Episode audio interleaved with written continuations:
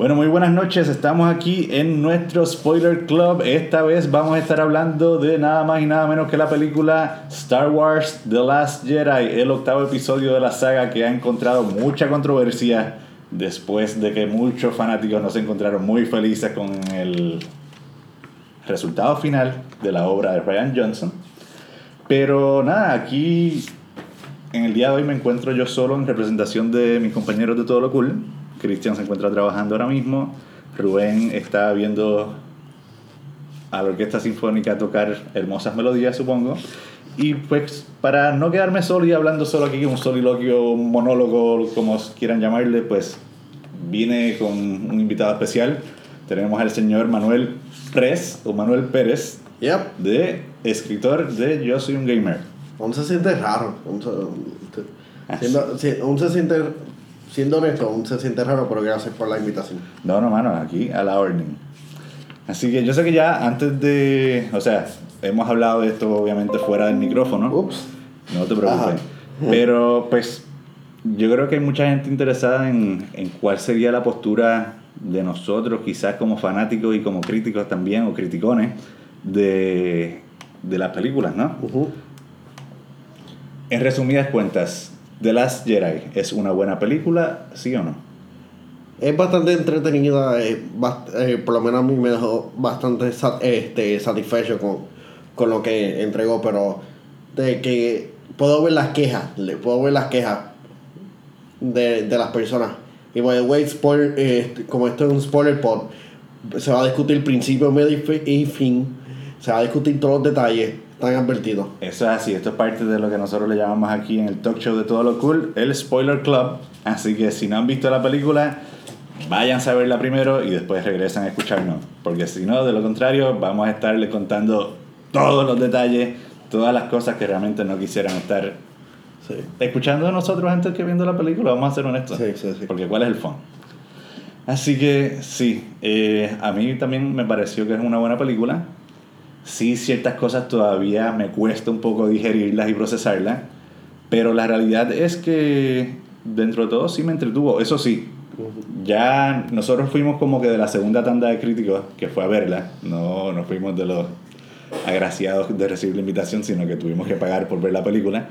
Pero al ver las, no sé si viste la- las reseñas o las primeras expresiones de nuestros compañeros, que muchos de ellos dijeron pues que sí, que les encantó la película, que rieron, que lloraron. ¿Tú reíste? ¿Tú lloraste? Me reí, este, eh, saqué unas cuantas lágrimas por Carrie Fisher, si- simplemente por el hecho de que, de que ella había fallecido y esta era la última oc- ocasión y como que el personaje de ella no iba a tener como que su, su despedida. Eso, tengo dudas de eso, Manuel. Ella, habían dicho en algún momento de que ya había grabado ciertas escenas para el noveno No. episodio. No, no había, el noveno episodio, el noveno episodio no ha empezado. No, yo sé que no ha empezado, a fin de cuentas, ¿sabes? Pero ella, ella terminó todas sus partes para, el, para el octavo. No es como que este que tuvieron que reemplazarlo digitalmente en un Paul Walker. No, no, todo eso estaba grabado, claro. Exacto. sí. Pero, Pero- en- tengo entendido que también había grabado para la novena. Lo extraño es que como que, o sea, No, se eso. grabaron desde cuándo. El per- era el personaje de ella el que tenía un rol bien importante para esto. La Pero- cosa es que, ya que que- estamos spoileando, ella sigue viva, Exacto. que vamos a seguir con el episodio 9. Un funeral de que simplemente ella, ella falleció. De que va la, la vida así. La de que muerte. pasó algo más y de repente vemos la letra subir y en ese entonces de repente Como ya que caemos en an- que... an- ante, la muer- ante la súbita muerte de la general Organa, la rebelión se, se encuentra más débil aún, por lo que Paul Dameron necesita este, ponerse su, head- eh, su cabeza como líder eh, de una manera este, nunca antes vista, aprendiendo de, de lo que de las lecciones fuertes que él que tuvo en, en la pasado enter- eh, episodio anterior. Ok. eso- Algo- algo- Estamos basados en especulaciones, claro, Exacto. pero pues, por ahí puede, puede ir la línea. Antes de entrar de lleno a desmenuzar la película, Ujú. Los anuncios de la película. Había mucha promoción, mucha cosa que No había, para, para ser honesto, Ajá. no sé si era en Puerto Rico, pero no había mucha promoción. Ni en cuestión de online. Ya, ya Disney se encuentra en esta faceta de que este Star Wars, este, de los episodios, tú la vas a verla como quieras. Por lo que vamos a, a gastar este, bien poca este, promoción para recordarlo. Simplemente como que llegó la película, la semana estuvieron haciendo la ronda en, en los talk shows estadounidenses, este, talk show televisión, mejor dicho. Y ya, porque realmente los que necesitan la promoción son este, los episodios antológicos, este, la antología. Pero no, no había, para ser honesto, este, tuve más anticipación para la película, mi anticipación mejor dicho, llegó en esa misma semana. Ah, como que, oh Dios, María, ah, ah ¿verdad? Star Wars, oh, Star Wars. Bueno, una por lo menos en mi caso, una de las preocupaciones de, de toda esta revolución con María es como que ajá, llegará la película, la atrasarán como hicieron con Thor Ragnarok, eh, que exactamente va a pasar en ese sentido. O sea, va a haber por lo menos luz en el cine pues, para ver la película, ya por lo menos para ese entonces en, en esas ciertas partes de Puerto Rico. Y de hecho, ¿sabes? Hay que darle ahí como que su reconocimiento a Caribbean Cinemas porque son de las primeras industrias que se mantuvieron, tú sabes, enseguida como que tratando pues mantener entretenimiento y, operando a pesar, tú sabes, de... no, y a, los cines independientes también alrededor de, la isla. Claro. Que también el cine, el, el entretenimiento, este, uno de los medios más que más este, llama a las personas. Es que ciertamente, ¿sabes? Como que no tenemos electricidad, o sea, no hay videojuegos, no hay luz para jugar juegos de mesa por las noches, es como que en qué rayos tú te entretienes. Es como que sales de tu casa, te metes en el cine, pues por, la, por lo menos ahí matas dos a tres horas. Así que pues era una buena opción. Yo no sé ni si yo me presenté, mano. Yo creo que no, ¿verdad? No. Pero cualquier cosa, mi nombre es José Landrón. Eh... ¿O quieres volverlo a empezar? No, no, no. Estamos bien. Vamos a seguir así porque si no vamos a estar de atrás y para adelante. Eh, entonces, a lo que yo me refiero más bien de, de publicidad y de anuncios es a los trailers, a lo poquito que nos llega a través del, del internet y pues de los avances antes de, de, la película. Había ciertos hints de que okay, lo primero que chocaba era la postura de Luke Skywalker, de empezar como que it's time for the Jedi to die, de que los Jedi debían morir, como, como rayos estamos escuchando un Jedi que está diciendo que los Jedi deberían morir eh, también después entonces creo que para el segundo trailer y, y, ciertas otras cosas, la promo era como que hinting de que Rey se iba para el lado oscuro. Toda la cosa de que ah, ya está triste, está buscando a alguien que le, le, lleve como que un que la guíe en el camino de encontrarse y vemos a Kylo Ren que le tira el brazo y todo este tipo de cosas te daban a entender que sí, de que ya se iba para el Darkseid. De hecho, hasta pocos días antes de que saliera el filme, lo que se estaba corriendo por internet era una imagen de ella aguantando el lightsaber de Kylo Ren. Sí. Así que... Siendo, siendo uno, uno, de los momentos más emocionantes de la película. Ciertamente. Pero a todas estas, ¿te sentiste de que la película sí iba a favor de, de los avances? ¿Había cierto engaño como que a propósito? No engaño, sino es que como ellos presentaron parte, simplemente presentaron clips y eso era como parte de la estrategia de Star Wars Episodio 8 vete para la mierda las teorías todas ustedes, fuck you theories, fuck your theories. Y es, y es realmente por, por lo menos chévere del, el hecho de que uno tenga teorías y se vayan para la misma mierda. Porque por lo menos hay personas que, la que pudieron decir, ah, esto es predecible, pero como fanático de, de la película, este y, como crítico yo estoy más abierto a que me sorprendan. Yo creo yo creo que lo que viene a ser predecible de esta película es más bien la estructura de tu conocer cómo funciona Star Wars de decir tiene que haber un villano. O sea pues tú sabes que Kylo Ren no va a morir porque si no de repente es como que con quién nos quedamos o sea ya se fue Snoke supuestamente de repente no él está, él está muerto él, está a mitad. Hay muchas teorías todavía en internet de que está vivo pero o sea todo da a entender de que sí que lo mataron punto Exacto. Por lo menos según lo que vimos. Claro, hay gente que comentando también de que no, porque él fue el que estableció el nexo entre que él y Kyle y entre que Rey y Kylo Ren pudieran como que hablar y todas estas conversaciones las que vemos pues acá. Sí, pero, eso, eso, era más arrogancia del personaje, como que ah, yo hice esto, yo hice esto, tengo demasiada, demasiada fuerza. Pero no es como que el, el pap, yo te estoy conectando a la línea y sigo vivo y te desconecté cuando a mí me da la gana y estoy como que espiándolos a ustedes porque soy así de poderoso, siendo Snoke. Versus él, yo te conecté a la línea, me mataron, pero ustedes siguen teniendo esa conexión porque yo lo dejé online mientras yo estoy muerto ahora. Así que no sabemos exactamente cuál es la, la versión, ¿verdad? Pero... Puede, puede ser que él se haya tomado el crédito de algo que realmente como que tuvo mínimo. Eso sí, mínimo. ahorita vamos a hablar más sobre Snoke porque hay ciertas cosas que me molestan un poquito. Ok.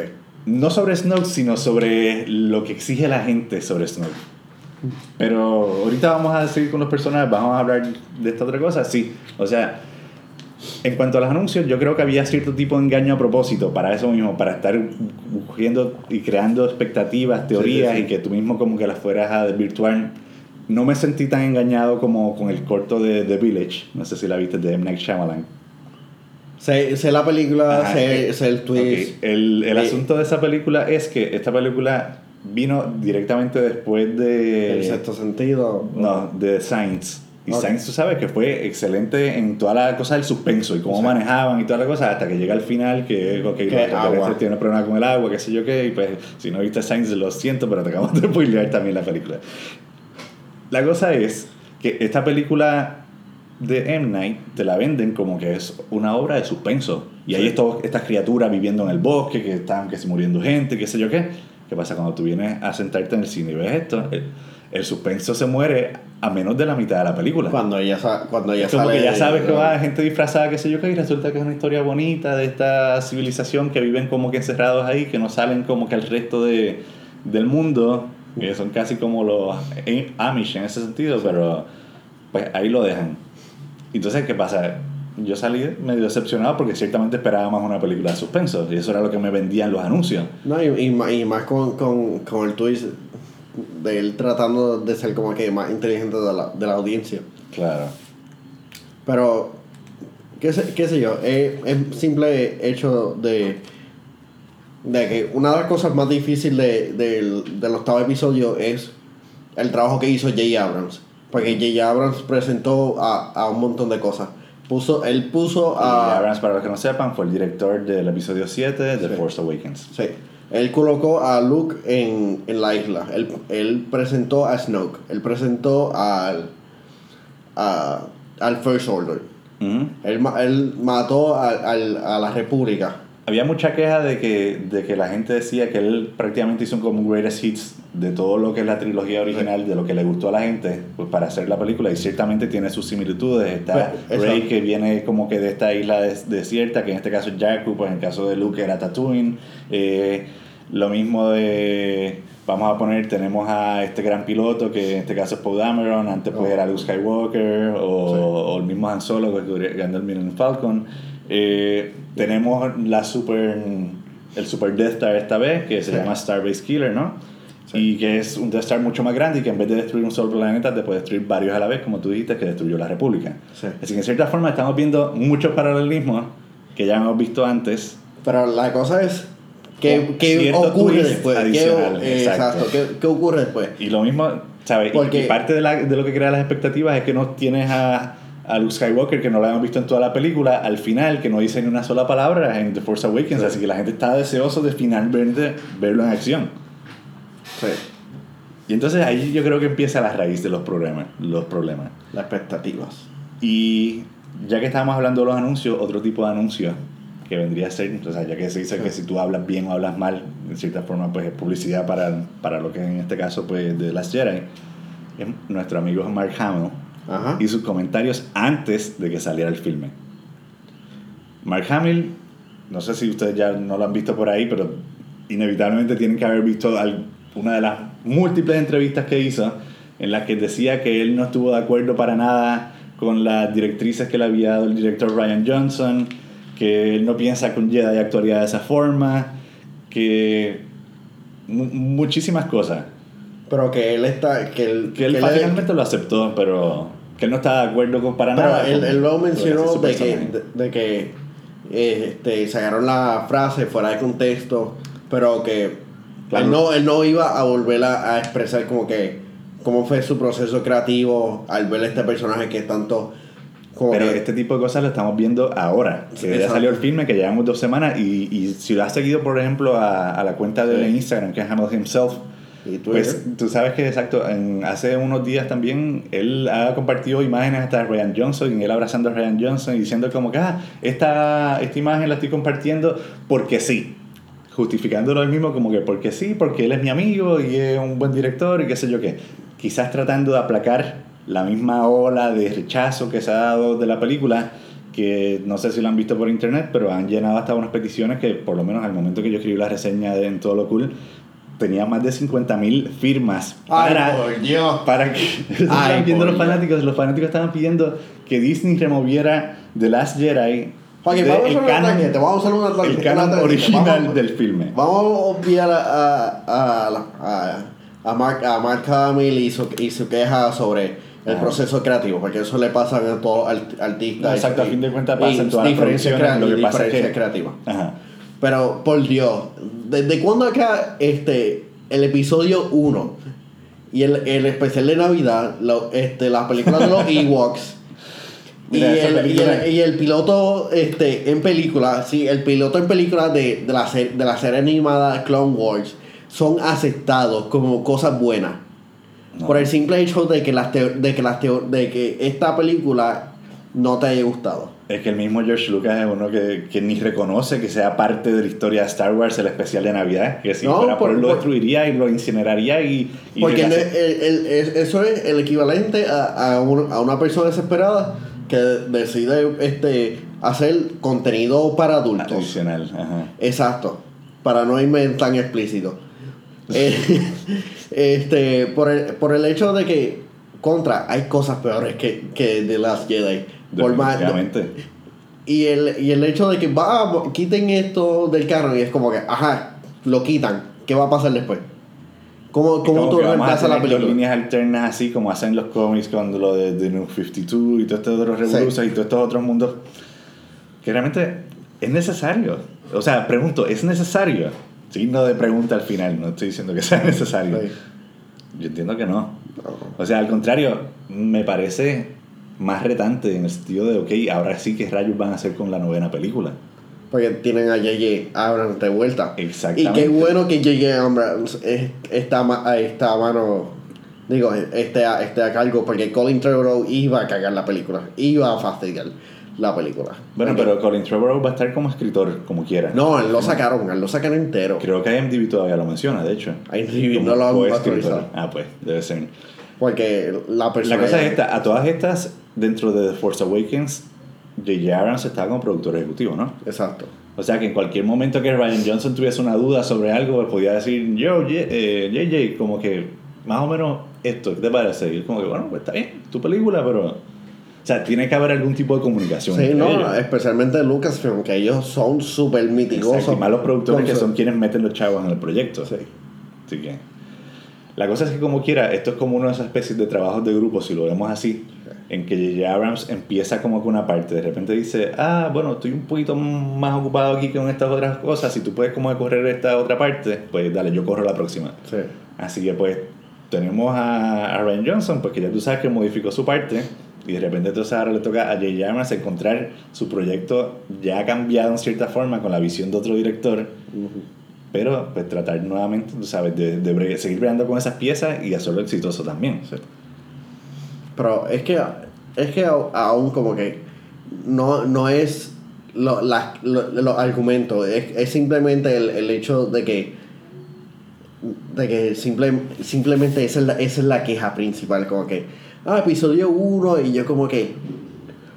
Mira, por- ahí, por Dios. hay un meme que yo lo guardé y lo tengo aquí mismo también, porque realmente me pareció que... Hasta uno de mis lectores, uno de encierra- lectores, ajá. como que, ah, como que el episodio 1 era, era diferente y es como que hasta ahora nadie, nadie estaba argumentando a favor de, de política económica sobre este el, el fastidio de la fuerza haciendo algo de, de la sangre, no es como que la fuerza Ajá. es parte del universo como lo volvieron a presentar en este en esta película pero god damn it Pues mira, el meme lo que dice es que Star Wars The Last Jedi es una película sobre dejar ir el pasado y abrazar el futuro para una audiencia que no puede dejar ir el pasado y que realmente es temerosa del futuro.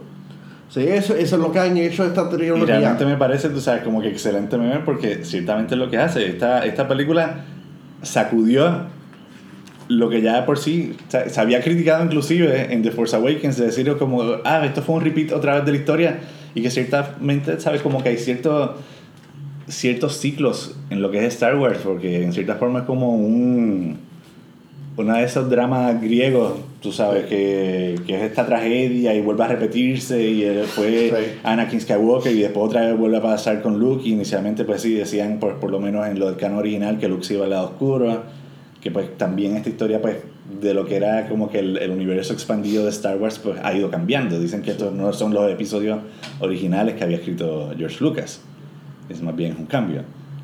Claro, esos episodios están por alguna parte del internet que nosotros nos podamos sentar a leerlo. ¿Tú crees que Lucas haya ah. sentado a, escribirlo? Él está como que, bueno, este, ¿qué voy a hacer? Nada. Bueno, tiempo, tiempo ha tenido realmente si hubiese querido hacerlo. Él, seguramente estaba contento alegando de que Ranch. Estás alegando de que esos episodios sencillamente no existen. No. Okay. Simplemente es como que este, la empresa le daba luz, verde a, a, los libros. Y por lo menos esta película ha hecho algo un poquito diferente y es que el, la saga de Star Wars ahora no es tan Skywalker. y, y, volviendo a lo que mencionaste sobre el meme, eh, claramente esa es la temática de, de esta trilogía.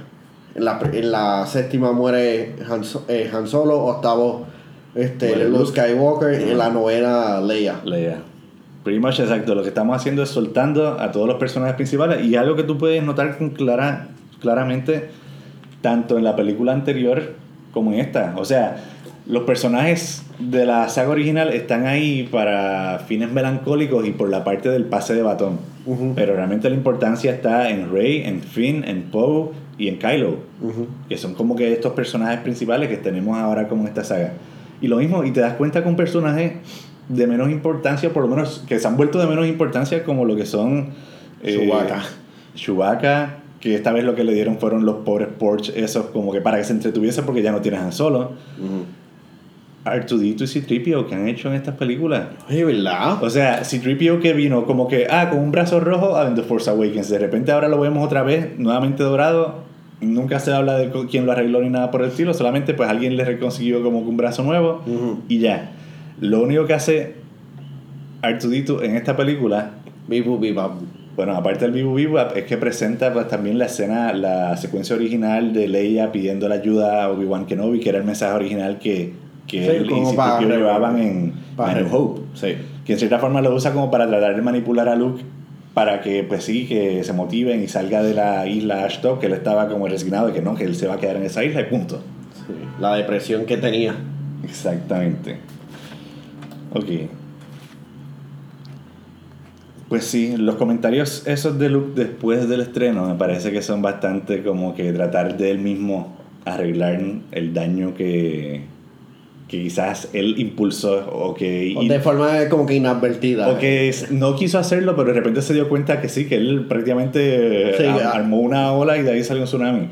Sí, especialmente a, a todo esto, como que... Ah, este, la misma gente de Star Wars no le gustó lo que hicieron con estos personajes. Yo estaba leyendo, estaba leyendo una página que ahora mismo no recuerdo cuál es y aparentemente la cerré aquí en el, en el browser, pero que dicen que George Lucas se expresó sobre la película y lo que dijo es que más bien estaba hermosamente hecha. Que pues, está bien. Ok, sí. Sin embargo, había otros artículos que es que, claro, en Internet ustedes saben que depende de la fuente porque cualquier persona puede escribir en Internet. Exacto. Bueno, nosotros escribimos en Internet, vamos a ponerlo así. La cosa es que también habían dicho de que cuando que Ryan Johnson tenía esta idea súper ambiciosa y un día que Lucas pasó por el set, como que dijo como que, pero este tipo está loco que quiere hacer como 160 grabaciones en distintos locations y está, en vez de hacer todo en CGI, está creando las naves desde cero, está haciendo todo como que análogo, como que la visión anterior, que era prácticamente también de lo que se había lavado de J.J. Abrams, que estaba buscando las cosas y hacerlas como se hicieron la trilogía original. Que no es la cosa de vamos a poner CGI, que fue lo que también le criticaron muchísimo a George Lucas con el episodio 1, 2 y 3. Que, ah, que es el mejor approach, porque cuando pasa, cuando pasa la, la década, la tecnología se va a ver un poquito más mala. Ciertamente. La cosa es que sí, que supuestamente Lucas había dicho como que, mira, ¿sabes? me parece demasiado ambicioso que este tipo quiera grabar en tantos distintos locations y toda esta cosa. Es como que, ¿cuál es la necesidad? Como que era más el chavo. Y aún así, pues ciertamente, ¿sabes? Hay un lugar en particular en esta película que yo creo que mucha gente piensa y siente que estuvo de más? Las tetas. ¿Qué teta? Bueno, las tetas de, de la vaca esa. Ah, no, no, pero no esa escena. Ah, oh. O sea, me refiero a un lugar. Ah, el pectoral de, de, de Kylo Ren, de él como que... Este, ya- hablando de, de- de los pantalones trepados y... Sí, él y- llamando, y- casual, él llamando casualmente a, a, Será a para, Rey. él- será él- para seducir a Rey. Sí, él, él, hizo unos cuantos jumping jacks, unos push-ups, y es como que, ok, dame pasar aquí, dame mojarme un poquito. Me voy a trepar los pantalones porque todavía los abdominales no los tengo bien formados. Exacto. Todavía Exacto. tengo un botellón ahí de toda la cerveza que me hago ahí en, en la nave. Sí, porque él, él claramente está comiendo de forma depresiva. Yo lo he hecho, yo lo he hecho, no hay nada. Es malo. hemos- hemos estado es todos malo. ahí, ¿sabes? Exacto. Pero la, fa- la faja se tiene que ir. La faja se Sí. tiene que ir. Y por lo menos lo- en los memes, eso, es- eso es lo único bueno que ha hecho Star Wars. Darle vida a ese meme. Ok, ciertamente, que, que- que- ciertamente, ¿sabes? Hablando de memes, sí. Después de que salió la película, o sea, yo no sé si todos los días yo estoy viendo cosas de Star Wars en mis redes sociales, sobre todo en Facebook. Sí. Es como que la gente no para de hablar de Star Wars. Y en ese sentido, sea buena o sea mala película, yo entiendo que... Cansa. No, no, es que cansa, o sea, pero a mí no me molesta, a mí me gusta Star Wars. Es como que, pues, chévere, o sea, que tengamos cosas de Star Wars. Es mejor que tener cosas de Star Wars que tener cosas de Trump, de cierta Uh, forma. sí. Yo, que es inevitablemente necesario saber de Trump porque ciertamente como que un Porque mundo Trump que, es Trump. que no tengamos a nadie informado y que sigan tomando medidas absurdas y afectando a todos los demás, ciertamente como que no... Es algo que todo el mundo debería estar informado. O sea, Sí. yo no, estoy, no tengo nada en contra de las noticias, creo que son importantes en ese sentido. Pero, ¿sabes? Por cuestiones de ocio, pues sí, ¿sabes? No me molesta ver cosas de Star Wars. Sobre si es buena o mala película, vamos a hablar de los recaudos. Ajá. Por lo menos en la mañana de hoy, yo he chequeado el box office según Google y dice que la película ha recaudado 777.6 millones de dólares. No sé si puedes corroborar la, la cifra por ahí. eso. La película se hizo también con un presupuesto de 200 millones. Así que cuando tú 200 tienes- millones. Supuestamente, también eso me decía Google. O sea, 500 millones. Para que O sea, Por- si, por eso, porque si tienes que- restar exacto como que, lo neto, exacto, y restarle como que la inversión versus las ganancias, pues sí, ciertamente pues ha hecho más de 500 millones. Así que por sí ha sido exitosa la película. sí, a ha hecho de las críticas, a, a nivel mundial casi 900 mil. Eh, 900 ¿cuántas veces has ido a verla, Manuel? Una. Una vez. ¿Te basta una vez? Sí, principalmente por algo. Porque es demasiado larga. Son 2 horas y 32 minutos, ¿no? 31. 31, ok. Demasiado larga. Yo la vi dos veces. Porque la primera vez tenía como que ciertas dudas y necesitaba aclararlas, aclaré una de ellas. Ah. Todavía las otras como que se, se iba ahí de que pues sí, me costaba un poquito también. Yo creo que lo, lo principal que me choca es que de repente Kylo Ren y Luke Skywalker están de acuerdo. O sea, todo el tiempo están de acuerdo en el filme. Tenés como que a la figura principal de los, de los buenos que teníamos históricamente en, en la saga de Star Wars y el principal villano esta vez, están todos de acuerdo. Porque Luke se va para Ashto a dejarse morir. Él mismo lo dice, ¿sabes? A dejarse todo, a que los Jedi se acaben, a dejarse morir. Y Kylo Ren, que es lo que está tratando de convencer a Rey, como él dice, ajá, deja el, lado deja el pasado morir. Mátalo si, te- si tienes que hacerlo. Es la única forma en tu poder llegar a ser quien se supone que sea.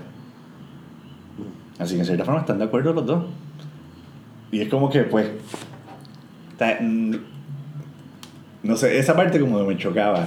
Y, y procesarla, como que chocaba también. Y a eso quiero hacer, digo, inevitablemente hablar de Star Wars sin hablar de meme en el 2017. Pero hay otro meme que también me pareció interesante sobre. Déjame ver si lo encuentro por aquí. Sobre lo que hicieron los. Los otros Jedi Masters. Ah. O sea, como Yoda y. A mí me encantó Yoda en esta película. El simple hecho de, de traer a, a- Frank Oz a hacer la voz. Exacto. Ok, Ok, este meme, que lo, de hecho lo voy a postear ahí en la página de Todo lo Cool una vez compartíamos el, esta grabación. Ujú. De hecho, todos los memes que estamos mencionando como que también los voy a tirar ahí. Pero este meme que aparece Ah, de los fracasos. que aparece Luke Skywalker arriba, aparece Obi-Wan Kenobi en el medio y Yoda abajo. Y lo que dice es, traduciéndolo al español aquí mientras lo leo, The Last Jedi es una traición al personaje de Luke. Esto es lo que comentan los fanáticos, ¿no?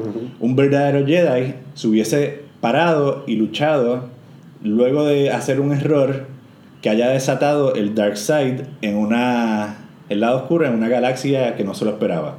Ok. Que vamos a poner que esto viene a a resultar de lo que de lo que se está hablando de, de cómo cómo Luke Skywalker, que era el trainer de de Ben Solo, Ve tanta maldad en él mientras está durmiendo que decide como que tratar de matarlo. Y en ese momento que prende el lightsaber, pues se despierta Ben, destruye como que el templo Jedi y ahí acaba todo el asunto. Y en cierta forma ahí en ese momento es que supuestamente se convierte en Kylo Ren.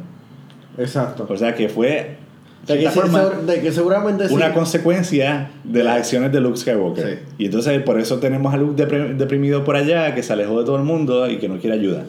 Entonces, a todas estas también pensamos, Dios, como personas que han enfrentado depresiones y todo, ¿dónde está el círculo de apoyo de Luke Skywalker? No hay.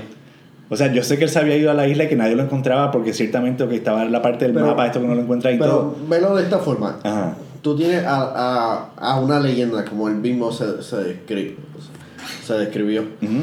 ¿Cómo tú puedes ayudar a una leyenda? ¿Cómo tú puedes ayudar a una, a una persona que supuestamente es la guía espiritual de esta, de esta religión? Bueno, ¿Quién tú eres?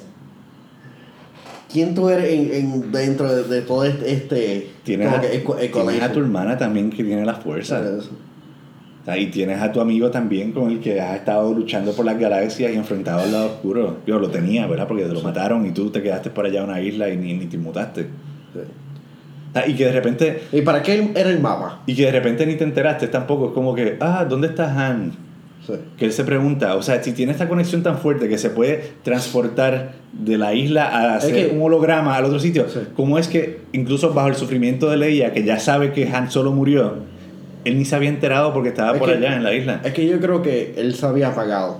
eh, apagado. Él, él O sea, había- lo, lo guió off, le dio el switch o sea, a, a sencillamente todas las conexiones. Por eso es que al principio como que él, él simplemente estaba reacio a, a, a hacer con- a, a estar envuelto en todo esto. Ok. Y, y por lo menos el trayecto de Luke por lo, en esta película me gustó porque representa a lo que es Star Wars, este Se- Seven Samurai.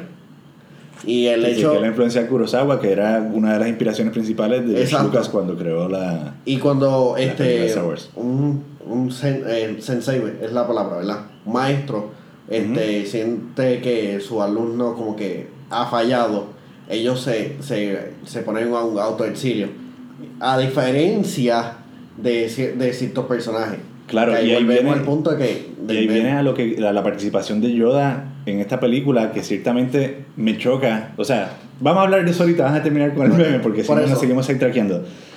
Ya eso es lo que decían los fanáticos de Luke Skywalker. Justo después aparece la imagen de Obi-Wan Kenobi y dice, bueno, actualmente cuando mi aprendiz se convirtió en Darth Vader, refiriéndose a Anakin, yo me escondí en un planeta desierto, Tatooine, y usé un nombre fake, que era pues Ben Ben. Kenobi, Old Man Ben, y esperaba que nadie se, se enterara. ¿Te parece No. cierto eso? No. O sea, Eh, no, eh, lo de eh, que sí. esperara que nadie se enterara mm, quizás no es la parte cierta porque, pues, ¿sabes? Él terminó entrenando, adiestrando más bien a Luke Skywalker. Si no le dijo toda la verdad, le dijo No, que eh. conocía a su papá. No y, durante ese, y durante ese trayecto él, él lo protegió de, de- de amenazas que Luke nunca supo. Eh, principalmente el, el encuentro de Darth Maul. Este, que es canon, by the way. Este, Ajá. que ellos dos lucharon en Tatooine. Encuentro un, uno de los mejores episodios de, de Star Wars Rebels. Sí. Y, y otras amenazas más que presentaron en, en los cómics de Marvel. Ok. Este, que no me recuerdo, creo que no lo leí eso. Este, mientras que él tenía propósito, mientras que Yoda simple, em, simplemente se, se fue también un exilio. Esa es la cosa, ¿sabes? La próxima, la tercera parte del meme lo dice Sí. aparece Yoda y dice sí. Yo también no me di cuenta de que Palpatine era un Sith Lord. Así que pues me, me fui y me fui a vivir en un pantano, a Dagobah, que era su planeta. Y entonces Yoda dice, esto es más o menos lo que hacemos los Jedi. O sea, que los Jedi después de alguna frustración se alejan, se aíslan. Y Porque un forma, samurái. Y en cierta forma sí, lo, lo hemos visto hacer. Así que esto que está haciendo Luke Skywalker, a pesar de que choca a todos nosotros, y no choca desde el momento en que Rey le da el lightsaber y qué pasa, lo tira para atrás. Porque nosotros no estamos esperando eso. O sea, Nosotros esperábamos a. a y la- resulta está gracioso a la y uno se ríe como que, ¿qué rayos está pasando ahora mismo? Exacto. Ajá. Nosotros esperábamos la Y leyenda a mí, como, por lo como menos, el personaje él mismo Mientras decía. alguien le haya molestado eso, a mí me gustó. En el sentido de que, ok, ya están sorprendiéndome con cosas que no me esperaba. Y pues, ¿sabes? Para ver algo que ya yo lo tenía en mi mente, pues para eso no voy ni al cine, ¿sabes? Me quedo imaginándolo y ya. Sí. Sino que, pues, ¿sabes? quiero ver exactamente a dónde me lleva la historia, porque, pues, igual que cuando tú te lees un libro y todo, que, que de repente te lo tienes que devorar porque quieres saber qué va en la, la próxima página, en la próxima página, en la próxima página. Pues, ahí está. Ese es el asunto. Si tú, de repente tú sabes qué es todo lo que va a pasar, ¿cuál es el fondo de leer entonces? Sí, sí. O sea, no, no tiene mucho, mucha razón. Y sobre eso mismo que estábamos hablando de Yoda, y, y de hecho, el mismo Luke le hace referencia de lo que no, que si la, el legado de los Jedi es la, ¿qué? la frustración, la perdición, ¿no? el, el fracaso. Sí. Que Yoda le dice, no, ¿sabes? El legado de los Jedi es que más bien lo que terminan haciendo tus alumnos O sea, cuánto crezcan tus alumnos, ese es más bien como que el, el verdadero legado que tú dejas. No es lo que tú pudiste hacer, sino cómo pudiste transformar la vida de otras personas para que crecieran y fueran quizás hasta mejor que tú.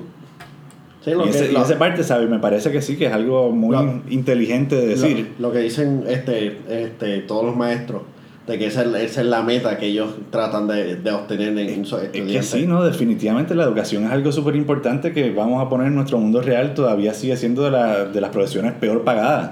Sí, sí. Porque para algo que se supone que sea tan noble y tan Esencial. esencial exactamente para tú hacer personas de provecho y de bien y que estés fracasando en eso, pues claramente pues por algo tenemos una sociedad como la que tenemos también. Ujú. Eh, ok, vamos a hablar sobre los personajes. Ok.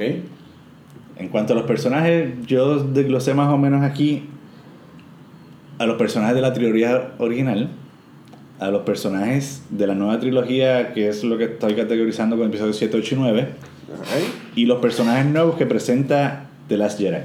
Ajá. Ok, vamos con los clásicos primero. Vamos con los clásicos. Los clásicos están en estas películas, como estaba mencionando ahorita, solamente para un propósito. Yep. Transición, pase de batón.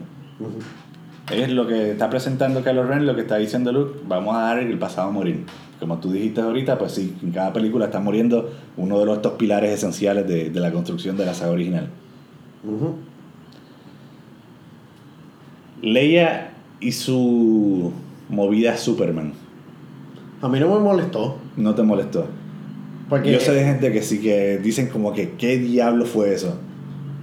Ella, la- ella tiene la fuerza. Tenía la fuerza, nunca se ha es- manifestado. Están presentando de que sí, que Disney ha, introdu- ha introducido nuevos poderes de la fuerza en esta saga. ¿Estás de acuerdo con ese statement?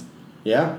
Sí. Es- es- ya este, se han hecho diferentes cosas.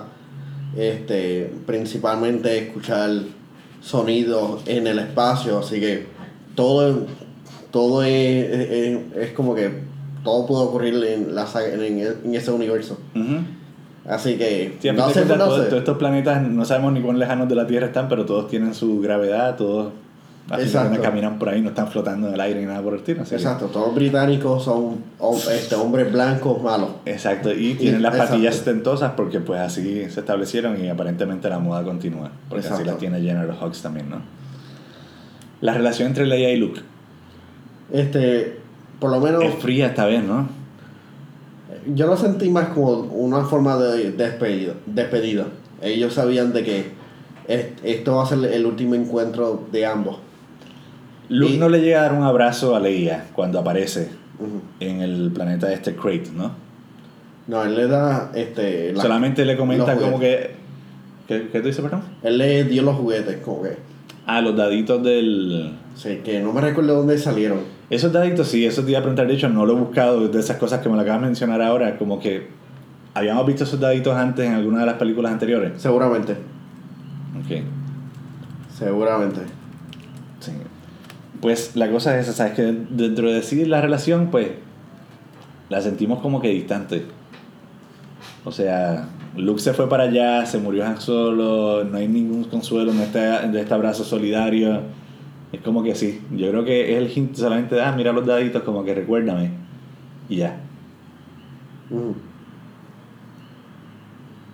Así que por esa parte, pues yo creo que podemos dejar de hablar de Leia, ¿verdad? Con eso, porque Ya. todavía tenemos varias Sí, cosas. es, que, es que hablamos bastante de ella Ah. y por lo menos este. Sí, y yo creo que el, presentarla también con esos poderes en cierta forma es un homenaje pues a quien ella fue, mostrarla como quiera como un personaje potente, no como esta anciana frágil ya.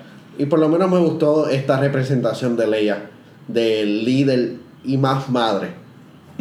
De Que que. desde el principio está con la preocupación de que, ok, sí, fueron exitosos, destruyeron como que uno de los destroyers, pero sin embargo a, cu- a cuesta de que cuántas, cuántos Exacto. personajes no murieron ahí. Y por lo menos a, a mí, en cuestión de, de, de- de la temática sobre este las victorias, este cuán deseoso tú quieres este tener una victoria a, ba- a base de cuánta sangre tú derramas. A mí me encantó, principalmente e- ese lado de, de Leia. De hecho, y me pareció que la misma Carrie Fisher actuó mejor en esta película que en, Sí, en The Force Awakens. Eh. Era la crítica principal también de algunos decían como todos actuaron muy bien, salvo Carrie Fisher que como que pues no tenía muchas expresiones en su cara, que no se le notaban muchas cosas así. en lo que ella como que volvía al, al mood principalmente, como que también el, el guion pudo haber sido, porque en esta Carrie Fisher El está la dirección, Carrie la Fisher- vida de ella, ¿sabes? hay mucha, muchos factores que realmente ciertamente pudieron haber influido en esto, pero realmente no sabemos Sí. tampoco. Y, no, y por lo menos en esta ocasión se sabe que Carrie Fisher estaba envuelta en, en el guion, Ujú.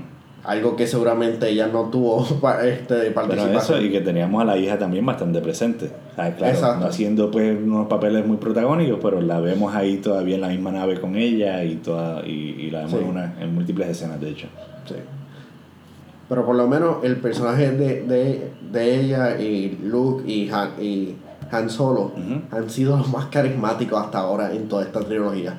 ¿Te No sé, sí, no sé si son los personajes que los conocemos más o la presencia de los actores. Y principalmente este Mark Hamill disfrutándose la película en cada momento. Es como que finalmente tengo esta oportunidad para hacer Para moverme, Exacto, y ser, Para y- hablar. Y, ser revelante, digo, Ajá. importante dentro de la cultura pop, porque fui Luke Skywalker, de hice la, se la voz este, del Joker. es- y la gente se me olvidó y es como que, ok, Todavía me ven en la calle y piensan que soy Luke. Ajá. Exacto, Como que pues ya que era yo soy Luke, pues déjame aprovechar y disfrutármelo. exacto. Y sobre eso queríamos hablar, sobre Luke y su nueva postura. Choca, definitivamente choca. Choca. Pero si está abierto a, a, a esta historia de un samurái, Ujú. de un maestro samurái este, decepcionado con, con su legado. es- es Con su legado y con su acción también, de que de repente en ese momento él no supo qué hacer, titubió. Exacto. De hecho, y, hay- y Y es, es algo- la culpa de él. y Todo es es la culpa que, de que es él. de las mismas enseñanzas que Yoda le da en, en Empire Strikes Back, mientras estaba de, de training, que le dice, creo que hay una cita, por lo menos lo estaba viendo en, en un corto, de que decía que el miedo y la venganza nunca nunca deberían ser como que la respuesta de un Jedi y la realidad es esa, ¿sabes? Que a pesar de todo este training, ¿cuánto nos pasa a nosotros que ciertamente nos enseñaron algo y en algún momento como quiera fallamos en, en alguna cosa que supuestamente conocíamos ya? Ujú. Y más algo sí cuando se trata de miedo o lo que sea, porque él ve esa situación, él piensa que con su acción puede evitar que ocurra todo este lado oscuro manifestarse que terminaría haciendo un daño grande en la galaxia, como hemos visto de que han destruido planetas y son millones de vidas que se pierden cada vez que pasa un, revuelo así. Y, él, O sea, son y la, catástrofes. y, la, y la pena que. Y toda la miseria que, que su padre hizo durante, eh, durante su periodo antes de su, de su redención. Correcto, que si él sentía que tenía el poder de evitarlo, pues ciertamente pensaría actuarlo, claro, ¿sabes? Act- acting out of fear en, ese- en cierto sentido. Porque, No, y, y, y, es, y es bastante entendible porque no es el, el, el hecho de que es un estudiante y, y es un niño. de hecho, te pones... Es, el, es tu Es sobrino. sobrino, correcto. Y El es naughty como que- nephew, como y- le llaman por y- las redes y sociales. es lo, lo- como que lo más humano, lo, lo más este este, relativo que uno puede como que sentirse, De como hecho, que es, simpatizar. es una crisis moral lo que él tiene que enfrentar justo en ese momento. Porque Exacto. es eso mismo, o sea, estamos hablando, es sangre de tu sangre, es familia tuya, es casi bíblico, tú sabes, en el sentido de que como cuando Dios se le aparecía Abraham. a Abraham y le dicen, pues mata a tu hijo, sacrifícalo. Ujú. Y es como que, pero Dios, tú estás loco, tú sabes. Sí, sí. ¿Qué exactamente me estás pidiendo? Y, y es eso, ¿sabes? Es, es uno de esos momentos así de la vida que es como que piensas rápido, actúas ahora, eh, te, te frisa. O sea, si yo me pongo en ese momento y yo estoy en la posición de Luke Skywalker, honestamente yo no sé cómo yo reaccionaría. Porque es como que tengo que matar a alguien primero que todo, tengo que matar, yo nunca he matado a nadie en mi vida, qué sé yo qué. Entonces, ¿para cómo tengo que matar a mi sobrino? Y es como que, ajá, pero lo voy a matar, pero voy a, it's for a greater good, voy a estar salvando a millones de gente. Pero uno carga- cargaría con, con el pez, con... Ajá. Pero es mi aprendiz, es mi estudiante, o sea, ciertamente es una posición bien difícil en la que se le puso a, a Luke Skywalker en esta película. Sí, Así que, definitivamente. que tenga que enfrentar una depresión y que pues, no haya tenido su círculo de apoyo, pues puedo entender por qué estuvo aislado y desconectado de todos en ese sentido. Sí. No deja de chocarme como quiera que Kylo Ren y Luke Skywalker quieren la misma cosa. Ujú. Ok, tú querías hablar ahorita de las tetas del Sikau este, ¿verdad? Y no hay nada malo con llamarle tetas. Porque es un animal. Y la leche verde. Hemos visto antes la leche verde en Star Wars, ¿no? Sí, eh, sí esa, eso es claramente una referencia. O seguramente es como que, eh, estos son realmente Yo creo los que monstruos. hemos visto de hecho a Luke Skywalker tomar leche verde antes. Sí, estos Y deben ser las, las famosas criaturas. Exacto, es como que ya sabemos de dónde sale esto, del tipo de vaca que la produce. Y no Sí, me sorprendería. vaca. Y no me sorprendería que, que, que, lo, que Luke lo hizo simplemente para fastidiarla a Rey, como que, ah, tú te quieres quedar, mira, mira, mírame Sí, yo mira tomando. mi, mi, mi vida diaria, mira todo lo que yo hago aquí. Me voy aquí, brinco el, el charco, me voy de pesca. Un poquito más y, y, y se bajaba en los pantalones para hacer sus necesidades, que, tú quieres quedarte aquí, no, Ajá. aquí no hay baño. Como que, watch me wipe. Exacto. Efectivamente, ok. Yoda. Yo, el, el Yoda fue muy nice verlo, definitivamente. Yo creo que es de esa parte que tú dices como que contra, qué chévere. Y que y, y usar, y usarlo Ah. en, ma- en marioneta. llega a lo emotivo. Exacto, y, y el, y el uso Lo que, de la lo que vuelve a chocar nuevamente es que Yoda está de acuerdo con Luke Skywalker de que los, de que los Jedi se tienen que acabar también. Y no solamente eso, vemos a Luke que trata de incendiar el templo Jedi. Y mientras no logra prender el árbol ese, pues ¿qué hace Yoda? Dice, ah, no, mira, pero usa un rayo y lo Yo- prende en fuego. Es que yo creo que Yoda vio con el panorama entero y es como que es como que las filosofías de nosotros han, han fallado. ¿Qué tal si estos jóvenes con lo que nosotros hemos tenido, este, con noso- con la base que, que nuestros este, maestros anteriores a este, colocaron, tal vez ellas po- podrían darle como que una nueva este, giro a lo que Un es resurgir. Ajá. Ok, pero un resurgir no es borrar la historia. Exacto. Que en cierta forma eso es lo que quieren presentar. Y yo creo que el wording, o sea, la- la- el Es mismo simple- diálogo que tienen entre estos dos, que, que de repente como que aparece Yoda y, le dice, y Luke le dice, ya es momento, ¿verdad?, de que se acabe todo esto. Y ahí- y, y ahí- y Yoda le dice, "Ujú". Eh, como- O es- sea- es, es que era, era más Yoda como fastidiando que con Yoda Luke. está de acuerdo. Yo, era Yoda fastidiando a Luke porque él le dijo, ah, Rey tiene todo, todo lo que necesita. Y Le dice que sí, o sea, le dice. Le dice, Rey sabe más de lo que sabía en todos esos libros. Exacto. Que de hecho esos libros no se quemaron. No, ella los tenía. Rey se los llevó. Por eso fue que, Ajá. que Yoda simplemente y, como que quemó el, el, lugar. Yo creo que, o sea, ahorita quiero hablar de los personajes nuevos, pero justo en este momento, yo creo que no es mejor momento para hablar de, de estas criaturas, los caretakers, que son como las monjitas estas que son Sí. como unos porks más grandes que A mí están me en la isla. me Ok, son muy graciosas, pero ¿qué diablos? O sea, World building.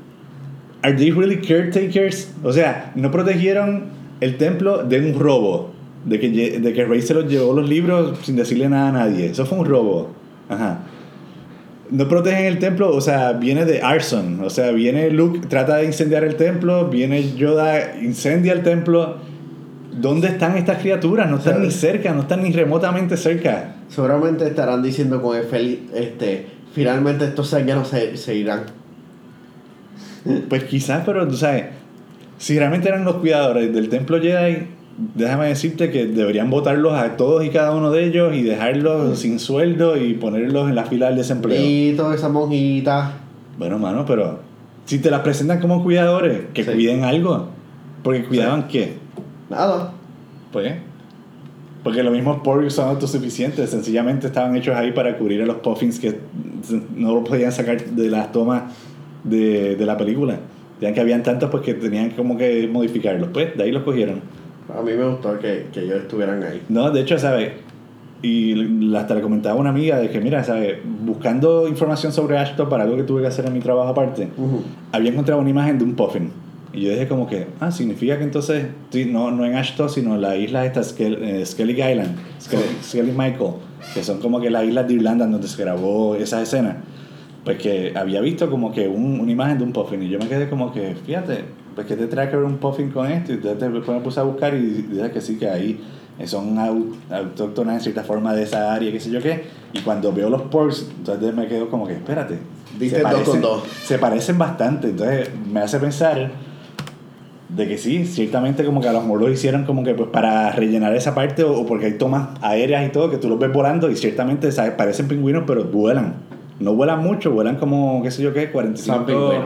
45 Son pies o algo así. Pero, o sea, Son pingüinos más eficientes y más ricos al parecer. pues sí, o sea, si le podemos preguntar a Chewbacca. Sí, eh, la- toda la gente es como que, ah, no me contestaron las preguntas. Y yo, exactamente, ¿a qué día lo saben los Porks? Ajá. Ryan Johnson, yo le, estoy, yo le escribí, actually, yo, yo le Sí, escribí a escribiste. Johnson como que, mira que saben los Porks. No me ha contestado. Ok. Pero anyway, que ya hablamos de Yoda, Sí, vamos con la... Con la ya hablamos de R2D2, ya hablamos de C-3PO, ya hablamos del brazo rojo. No hablamos, hablamos de Chewbacca, de que sí, le pusieron los porks para Sí. entretenerse. No hemos hablado de alguien que es importante mencionarlo, ya que la película no le dio tanta importancia. Admiral Akbar. No, hay, no, hay It's a mucho, trap. no hay mucho que hay que hablar porque simplemente es parte de, de, de la guerra. Es una casualidad lamentable, Era pero... un casualty de la guerra, ciertamente. Pero era un Ah. personaje que era bastante querido dentro de esto. Sí, terciario, vamos a ponerlo así, porque nunca fue de los principales. Pero siempre veíamos a este personaje, los que no saben quién rayos es Admiral Akbar, es el, el extraterrestre con cabeza de pescado, exacto, con cabeza de calamar. Es un Mon Calamari, ¿no? De hecho, Sí. la, la raza de ellos. Y, y sí, o sea, era muy conocido por su línea de It's a Trap. Sí. En, no recuerdo ahora mismo la película, pero. Eh, creo que es Jedi. Ajá, en Return of the Jedi. Sí. Pues la cosa es que él sencillamente dicen que murió. No lo vemos ni morir. Dicen, ah, sí, no, él se murió y ya. Así que pues, en cierta forma fue un send-off bastante lame en ese sentido que por lo menos visto. por, por, por lo menos Pero- a, a mí no me molestó por el simple hecho de que él es parte de, de la guerra y hay No, mucho- exacto, en la guerra, pues cuántas personas no mueren. Pues, Exacto. Por, por lo menos lo mencionaron. Sí. O sea, no fue que como que dejamos de verlo otra vez en la galaxia y nunca subimos qué rayos pasó con él. O sea, es como que tenían otros, otros problemas, como que Sí. pero nos van a destruir. so- Ujú. Vamos, ok, ya eliminamos los personajes clásicos, como está haciendo esta saga. ok. Así que vamos con los de la nueva trilogía. Tenemos a Rey. ¿Qué opinaste de Rey en The Last Jedi? Ah, menos insoportable que la anterior. ¿Te parece insoportable en The Force Awakens? Es que el, el hecho era que ella no podía hacer mal en esta en, en la en Force Awakens. Como que ella lo hacía todo perfecto. O sea, estás hablando de que si tú estás de acuerdo entonces con la descripción de ella, de que es una Mary Sue, como le llaman. En cierta forma De que ella todo yo, lo hace perfecto y sin ningún tipo de esfuerzo. yo, yo encuentro que sí. Ok. Dentro de todo. Pero por lo menos en, este, en esta ocasión el personaje este, mostraba inseguridad. Claro. Y, Y su inseguridad principalmente por saber de dónde viene ella, de dónde tiene esta fuerza, que es un poder que no entiende, que de repente descubrió ya que tenía. sí. Y quiénes son sus padres, de dónde lo heredó, por ejemplo. no, y, el des- y el deseo de, de transformar a esta, a esta persona que ya tiene una conexión rara. Y no solamente transformar a esa persona, de convencer a quien ella quisiera que lo adiestrara, a que es Luke Skywalker. Sí. Y en cierta forma, pues, termina diciendo cosas que ciertamente tienen mucha validez, como lo de pues que que cuando Luke le presenta toda la situación de que él lo intentó matar y toda la cosa, que ella le dice, ¿cómo, cómo sabes tú la decisión que él iba a tomar? Él tenía todavía la, el, el albedrío de poder decidir su destino. Y en cierta forma, pues sí, la realidad es esa. Sí. Luke fue el causante de toda esta trilogía. Sí, en cierta forma. Así que tenemos eso con Rey. Y pues, a mí no me molestó, honestamente. Yo pienso que Daisy Ridley está haciendo un buen trabajo en el rol. Y, Sí. y en cierta forma, pues, es algo que Star Wars ha estado presentando en estos últimos filmes. Es que estamos, estamos viendo. O sea, no es que no la hayamos visto antes porque Leia ciertamente era una mujer muy fuerte, un personaje femenino de que no es la princesa esta, de que necesita un príncipe que la rescate, sino que ella, una princesa guerrera, punto. Ujú. Y que estamos viendo estas, estas mujeres también lo mismo, o sea, como que muy decididas, muy fuertes, muy usted y tenga, que lo hemos visto en, en Rogue One con Jyn Erso, Sí. Que lo vimos ahora con Rey, que lo hemos Y visto en Star Wars. Battlefront, Battlefront 2. Bueno, Battlefront 2 no lo he jugado, tú puedes dar un poquito de insight con eso. Sí, que, pero que también pero que la, protagoni- la, el, la Star figura Wars. central de una fémina Ajá, también. en Star Wars Rebels no es Ahsoka. No, ella es Clone Wars, Clone Wars. y, pues, secundario en. Por en eso, pero aún así es un personaje bastante importante dentro de la trilogía y, y también es una de estas mujeres. Así que es, es interesante que, que en cierta forma algo que de por sí ha sido predominantemente masculino, hemos estado viendo como que este lado de la mujer es claro. A mí no me molesta que hay personas que se Ajá. quejan diciendo, oh, este, están haciendo esto más feminista, Eh, y las mujeres y yo ahí como viene que, esa parte. Ok, pero La- eh, que esto limita Que lo están, la- viendo, lo están viendo como que es una agenda feminista, en parte también de Kathleen Kennedy, que es... Por Dios, esto no es Ghostbusters, en donde utilizaron eso como ancla para este shame a, a las personas y claramente les falló. Por eso, o sea, a mí no me molesta. O sea, y que No. tengan como que, y lo mismo decían con, con Vice Admiral Holdo, que es otro de los nuevos personajes que ahorita hablaremos más de ella, pero que eh, he visto que en internet la descubren como que este meme es feminista. De como que, ah, porque es mujer, porque tiene el pelo pintado violeta, porque esto, porque lo otro. Pero nada, ahorita hablamos más de ella. Sí, después de que sean, de- después de que ellos tengan por lo menos un rol y sean bien, bien escritos, no importa. Sí. Después de que, Sí, sí. exacto. O sea, no hay no justificación de por qué son mujeres versus los otros. O sea, no hay, Es, no hay es la, es, la, es la guerra. Es, es como en, en, en Game of Thrones, en donde dicen como que, ah, todas estas mujeres este, son, eh, son las, la- las líderes. Y es como que todos los hombres han muerto. Ellas son las que han tenido que cargar la guerra. Y es más o menos como que Ciertamente, en, Star, en y es- Star Wars ahora es como que Y la algo, rebelión a es pesar como- de la, de la mente, mm, en cierta forma, patriarcal, que podemos ver hasta en el mismo Estados Unidos, cuando todos los hombres iban para la guerra y no quedaba que, más que las mujeres durante la época del Ujú. industrialismo, sacar la cara y estar trabajando ahí y, y proveer para sus familias y todo, pues, en cierta forma, tú sabes, que veamos mujeres también involucradas en la guerra, me parece que es no ni machista ni feminista, más bien igualitario. Exacto, pero, O sea, de presentarte esa parte. pero la guerra es mala. Tú sabes. Bueno, definitivamente. Eh, Finn. Finn, yo sé que es uno de estos personajes que hay gente. Finn es estúpido, pero él Ah. me encanta. Hay gente que, que quisiera que hasta que él muriera, punto. Porque les parecen demasiado. Como que loud, demasiado out there, demasiado como que arrogante. A mí no me molesta Finn. O sea. él, él- él- él es estúpido, pero me encanta el personaje. Por eh, simplemente por su personalidad, porque él no ha hecho nada. Él no Y- ha hecho nada. y, defines que es estúpido por qué. ¿De dónde Este, parte por- esa, con esa eh, premisa? Principalmente por su arrogancia en, en, est- en esta ocasión. Como que le dijeron, ah, este, hemos escuchado de que tú eras, Eres un héroe. eh, tú eres un héroe. Y él como que, ah, sí. resistencia. Y, y él como que no, ha, no, no tiene mucha experiencia en, en vida aparte, aparte de ser Bueno, un lo, lo que le ayuda exacto es el conocimiento que tuvo mientras el lado que trabajaba para el, para el, Sí, de janitor. el First Order.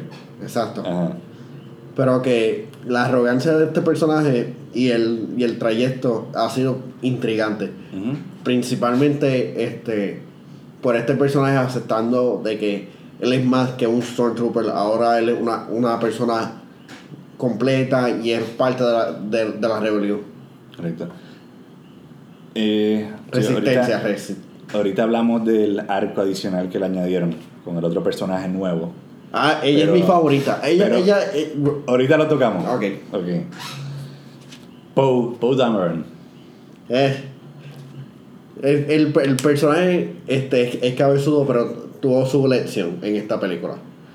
O sea, lo frenaron. Exacto. Lo frenaron, pero a la misma vez lo alabaron por ser como es. Exacto, y ahora es el el ¿Por líder qué? de la rebelión. Porque, todo el mundo está vuelto. ah, o sea, no solamente es un piloto excelente, que lo hemos visto hacer como que todas estas pilotas ridículas. Claro, es desafiante, es rebelde dentro de la rebelión. Sí. Y, ¿sabes? Al momento de, de ni hacerle caso a las órdenes de, de la general Aleia. Sí. Pero su corazón está en un buen lugar. Eso sí. Y, y yo creo que en cierto momento que vemos también a Leia y a la otra y a Holdo decir como que, ah, no, a mí me gusta ese muchacho. Sí. No, no que me gusta de que la trae, sino que le gusta la personalidad. Y me parece que en cierta forma es una celebración de Han Solo. Sí. Porque Han Solo era así mismo, era este smuggler que como que no le importaba nada. Y, en cierta forma, tú sabes, yo creo que ya ve un poco de, de Solo en, en él. Sí. No y, y- el hecho de que él, él ha tomado iniciativa, él ha, ha tomado parte en dos Sí, de los momentos sea, más es- grandes. Es una pieza Esencial. esencial en, en toda la batalla de, en contra de- del primer orden. No, especialmente cuando se- este, se fallecieron varios, varios pilotos, especialmente una piloto rubia, que, que yo con, con contra este, la, la he Y visto. fue bien nice también ver muchas mujeres guiando. Sí, pero por lo menos la, la y rubia, yo, este, la piloto rubia, yo la he visto en, en promoción y creo que era en Star Wars Battlefront. Ajá.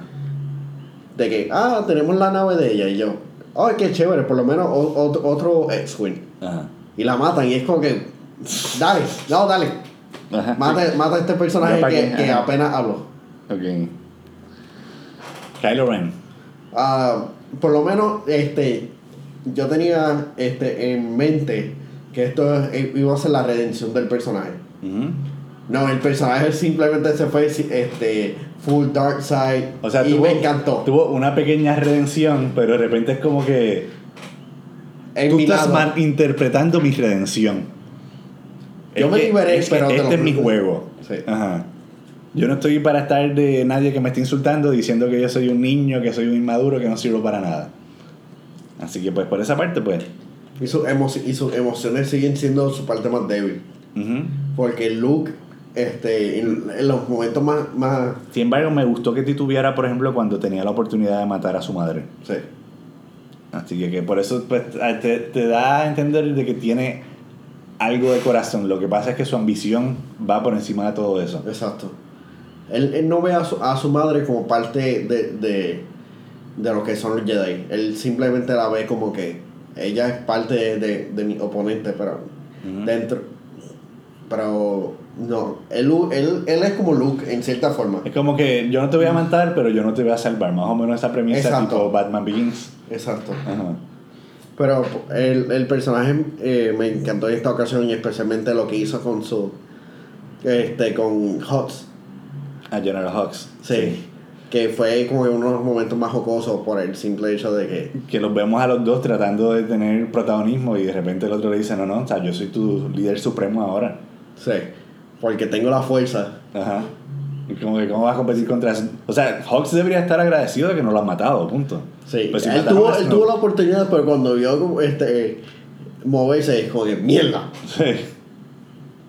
Porque seguramente en ese momento la, el First Order se hubiera retirado para recompone- recomponerse, porque contra, falleció su líder. Y la realidad es que, ¿sabes? En estos momentos en que se fallece un líder, más vale que pues, tú tampoco elimines a todos los demás porque si no te estás debilitando tú mismo. Tú, Exacto. O sea, por, en estrategia de guerra por lo menos. ¿Y qué le hacía el, este, Snoke ahí presente? Una, Hablemos de Snoke, exacto. Él no era nadie y me encantó. Exacto. Porque vamos a poner, la gente le molesta, ah, que si de dónde vino Snoke. Mira, cuando vemos por lo menos... ¿Quién era, ¿Quién era Darth Vader?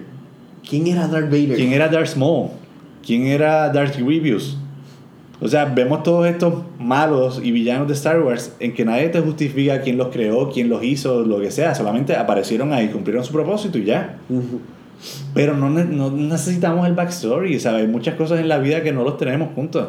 Sí. Eso es como tú ver una película y ver a alguien, qué sé yo, tú que tienes esa camisa turquesa y, y que quejarme de que no te vi ir a la tienda y comprarte esa camisa. O no vi quién te regaló esa camisa. O sea, no necesitamos saberlo todo. Sí. O sea, no todo tiene...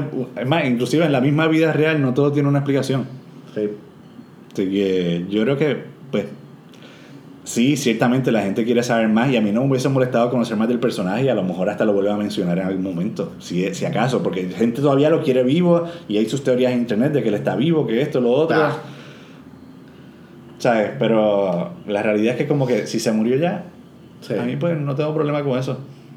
Pero por, este, algo bueno que puedo decir de, de ese personaje es la interpretación de Andy Serkis, quien realmente hizo una buena actuación, siendo alguien como que siniestro y, como que este, comandando la, la escena. Sí. Y de forma intimidante. No, no, exacto. Realmente Andy Serkis es un, un actorazo usted tenga y claro, súper reconocido por hacer todos estos roles como pues Gollum, como Caesar en, en Planet of the Apes. O sea, todos estos personajes que tienen como que mucho CGI, motion capture, él está ahí. Y la realidad es que está ahí ¿por qué? porque lo hace bien. Sí. Así que, o sea, que no tenga una buena actuación, pues no, no, no sorprenda a ninguno de nosotros, porque ciertamente es muy buen actor. Alguien que casi se me, me olvidaba mencionar, Más Kanata, ¿Qué es eso? Ah, eh, la nueva Yoda. Que la Este- vemos en una escena aquí que ya está peleando su guerra aparte por allá. Ese estuvo cómico. Y ella solamente como que lo que hace es dirigir al grupo, de decir, busquen al cerrajero este, que tiene la flor de loto, qué sé yo qué, Sí. en el pin, y ya. Esa es toda su participación. Sí, Pues, a mí no me molestó. sí, sí, no, lo hizo bien. Esta, esta es Lupita Nyong'o también quien está atrás, que también es tremenda actriz, así que pues... Sí, ya dijo como que, mira, tengo cinco días, Ajá, fue menor, tengo Black Panther. fue menor que su participación en, en The Force Awakens, pero dentro de todo pues aportó algo. Exacto. Ajá. Captain Phasma. Captain Phasma, que yo sé Sigue que siendo todo- mejor que, que, que Boba Fett.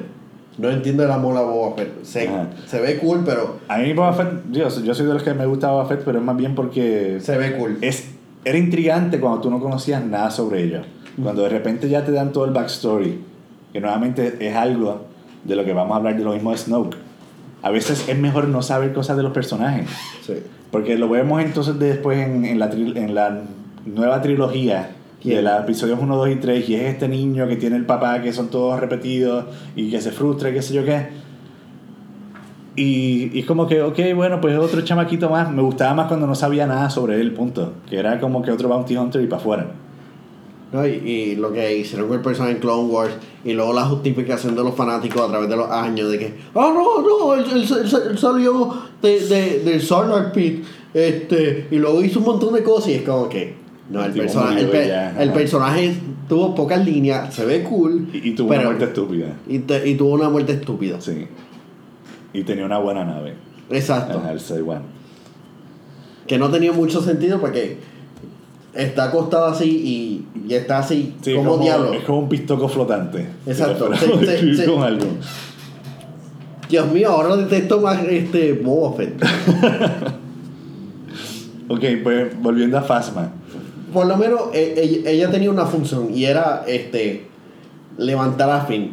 Simplemente ser esta, esta pieza para de, que de rebelía, de, rebe- de, rebel- de rebeldía, perdón. No hizo nada, para no hizo nada, pero se vio cool. O sea, se vio cool porque ciertamente un Stormtrooper cromeado se va a ver cool. Y más la altura de ella y cuando la cuando máscara estaba que- rota y la ira que esa mujer este, tenía. Yo estaba comentando a la gente también que aparentemente para tú ser parte del lado oscuro, pues tienes que medir más de 6 pies. Ya, estamos fastidiados. Ah, no, No, yo no. 5, 11. Ya, ya yo sometí mi, mi aplicación. Ah, bueno. 6'3". Así que, entonces, si no me han contestado todavía, así que tengo que ver. Más con rayo eso. falta, está sobrecualificado. Pues, no sé. Eh, General Hux, lo habíamos mencionado ahorita, pero. Le hicieron una perra. Vaya, perdona. No, no, es que sí. Eh, eh, le hicieron un chiste porque en la anterior él, él Lo interpretó lo- tan y tan serio y en este es como que vamos a hacerlo En The First. Order él era un líder nazi. Sí. En este es un líder nazi. En Hogan's. Hero. Ajá. Demoted, porque de repente es como que lo vemos en esas últimas escenas.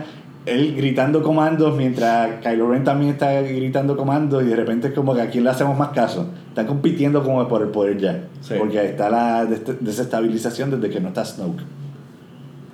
Y ciertamente el mismo Snoke lo había hecho su perra y ahora pues Kylo Ren también lo hace su perra. Pero yo creo que eso es todo lo que debemos mencionar sobre, Sí. sobre Hux. Es decir, tuvo muy buena actuación también. Eh, Don. Hug Gleason, realmente buen actor. Pero mi personaje favorito en esta película es Roasty. Ok, y ahora, exacto, ya que terminamos con los personajes de la nueva trilogía, vamos a presentar los nuevos personajes que introduce The Last Jedi. Yep. Y vamos a empezar con Vice Admiral Holdo, o el meme feminista, como lo han llamado algunos. Yo pensaba que el personaje iba a tener un rol más grande y. Me y- gustó que el personaje te lo presentan como este 3 y 2 de realmente tú estás a favor de la rebelión. Yo pensaba que ella, ella era este, Oh. el mold, este, la persona dentro del First Order. Pues una espía del First Order que está infiltrada entre los otros.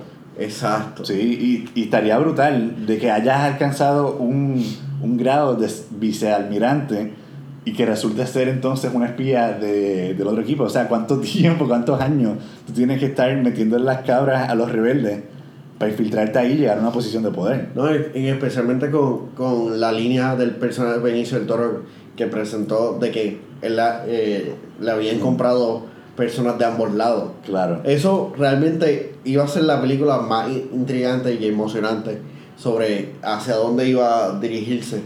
Pero pues, no se fueron por el lado como que predecible. Simplemente había problemas de comunicación en, en la, la resistencia. Y es como que, ok, pues entendible, pero un poquito decepcionante. No, no, pues Holdo, o sea, yo creo que tiene, como bien dice su nombre, el hold, Sí. de que estaba el hold de decir está. como que no voy a, a Ay, tomar- vete para mierda, no había pensado no eso. voy a tomar una decisión como que un rash decision, Exacto. sino que pues más bien voy a hold on, como holdo, Sí. y esperar hasta que Leia se recupere o de algo, pues para entonces hacer una movida. O a lo La- mejor es que, movida- o a lo la- mejor es que sencillamente ella era muy amante de los hold dogs y por eso se llama Mm. hold dog. Oh no. Pero Oh, no. la cosa es que sí, ella se reivindica definitivamente al hacer el sacrificio de que es la última que tiene que mandar a la nave y ella se queda ahí estrellándose contra los otros y qué sé yo qué. Así que tuvo Y una momento. escena realmente in- in- ingeniosa, e impresionante y que dejó por, lo menos el- en la sala IMAX a, a personas sin aliento. Es como que, en serio, Es que te, te- te hace sentir mal de tu haberla juzgado mal. O sea, y después ella hacer su sacrificio. yo, yo no, es como es, es- es guerra. Ok. Mira, aquí tenía los caretakers de Ashton porque es que ciertamente a mí me molestó que no protegieran el templo Jedi. Así que, pero ya hablamos de ellos ahorita. Así que, pues, mira, lo había anotado como cuidado cuestionable. Porque ciertamente eso es lo que proveían. Y el niño del establo. El niño que vemos al que Rose le da el anillo y que después lo vemos que usa la fuerza al final para coger la escoba y toda la cosa. No creo que tenga importancia alguna. Bueno, me parece que la importancia que tiene, por lo menos en, en el, el contexto del filme, es presentar de que igual Eh. que Rey, que nuevamente sus padres, si, si Kylo Ren dijo la verdad, que eran unos dos, na- dos nadie, borrachones ahí, que sencillamente la vendieron a ella por dinero Sí. para ergarse de Jakku, pues si ese es el caso de que vamos a poner, igual que de la misma forma que se creó Anakin, que llegó Qui-Gon Jinn y le comentó a la mamá de Anakin como que mira, aquí están los midichlorians esto, Mm. que sencillamente es como que la justificación de que tú tienes eso en tu sangre y eso te hace como que más receptivo a la fuerza. Sí, sí, Pues esa justificación de, de pensar como que porque hay una familia como los Skywalker, que son los, privilegi- los privilegiados, de que son los únicos que tienen ese poder, pues que otras personas también en el universo lo tengan y que lo estemos viendo finalmente. Dios, y no finalmente porque lo hemos visto en muchos Jedi, está Sí. Mace Windu, está esto, lo demás, hay, hay muchos otros que también pueden el- tienen el poder de la fuerza. No, y es parte de la temática del filme anterior. El, levant- el levantamiento desde la fuerza. Y de lo que te presentan en esta película, de que la fuerza es sencillamente todo lo positivo y negativo, que es el balance que hay en el, en el mundo, en el universo, y cómo tú lo Que no, deseas es, usarlo. que, no es, que no es un poder de levantar piedritas y ya. Ajá. Y en cierta forma, el niño del establo estaba viendo que en el Star Wars The Last Jedi Visual Dictionary ya tiene nombre, o sea, se llama The O sea, Mini ¿él sale en este libro? En este no, porque Ah, ok. este, es, este es el arte, este que estás hojeando aquí ahora mismo es el arte de El arte conceptual. de Jazz- The Last Jedi, exacto, más bien como que las tomas y, y todo lo que se hizo de, de idear la preproducción. Pero el diccionario visual, que es el otro, que es el que estoy mencionando, Sí, la, pues la Biblia de ellos. Ahí sí le dan el nombre de Temiri Black. Y a los otros personajes también que trabajan en establos, nueva- pues espera, nuevamente para los fanáticos, ¿cuál es el nombre de ese niño? Temiri Black. Parece que estoy hablando francés, pero. Sin ofender a los franceses, claro. Pero la cosa es que sí, ¿sabes? Más allá de que veamos algún rol de importancia de él, yo creo que es la parte de presentar como que, mira, la fuerza se manifiesta en muchas personas, no tienes que tener unos padres privilegiados. Exacto, es, es como también este la eh, estaba escuchando en, en un podcast, este vamos a buscarle el nombre, Ah. que es personas contando historias. Este se llama The Moth, este M O T H sobre esta persona que fue para Como la polilla. Exacto. Ajá. Que, que fue para África para, para hacerle un documental. Y él, él es hijo de un pastor y él como que nunca fue como que súper religioso. Así que en esta cárcel este, empiezan a, a, a estos niños a tocar este, un- este, unos cuantos coros. Y él como que empezó a contar de que él sintió algo que nunca había sentido este, jamás. Y era como que él, él decía que era la presencia de Dios. Y era algo que él como que no podía explicarse. Él, y él habiendo en la iglesia a través de todos los años, es como que nunca lo había este, experimentado. No voy a contar toda la historia porque es un- un- una historia bastante fascinante, especialmente en la forma en que él, él lo presenta. Pero que es la fuerza se expresa de diferentes maneras. Es como uno lo reciba. Y en esta manera, este, hay más personas este, como que más abiertas a la fuerza. Y especialmente con la, el, orden, el orden de la Jedi, de los Jedi morir. De, este, deja más abierto a que las personas puedan estable, establecerse. Pero que hay seguramente hay más Jedi del antiguo orden. Porque Sí, los de Star Wars Rebels. ¿Qué pasó con los de. Star Wars Rebels? No sabemos. Ellos formaron en parte de Rogue One, pero es como que hay interrogantes, hay interrogantes sobre exactamente mataron Sí, a no, y- todos los Jedi. tú sabes que, que los únicos que sobreviven son los borrachones. Que de hecho, uno de ellos, los borrachones me refiero a los personajes que Luke Skywalker se encuentra en la barra de Tatooine, que le dice, My friend doesn't like you. Sí, que se murió hace Ah, poco él. Que el actor que hacía el borrachón este problemático falleció hace, creo que ni una semana. Sí. Hace bien poquito. Y yo no sé si hace... Sí, recientemente. Recientemente, vamos a especificarlo como recientemente, así no peco de estar diciendo disparate. Sí. Ok, Hay, hay, ajá, hay, hay muchas quejas sobre el personaje de Rose. Sí, de que la- hablar de Rose, exacto, esa es Sí. próxima que está en la lista. Este, y principalmente sobre el uso, sobre el, la- el, el triángulo amoroso. Y Bueno, no triángulo amoroso. Bueno, si vienes a meter a Rey en la ecuación, Sí. que ya la estamos dejando fuera, que de repente vemos que están tratando de empujarle a Poe.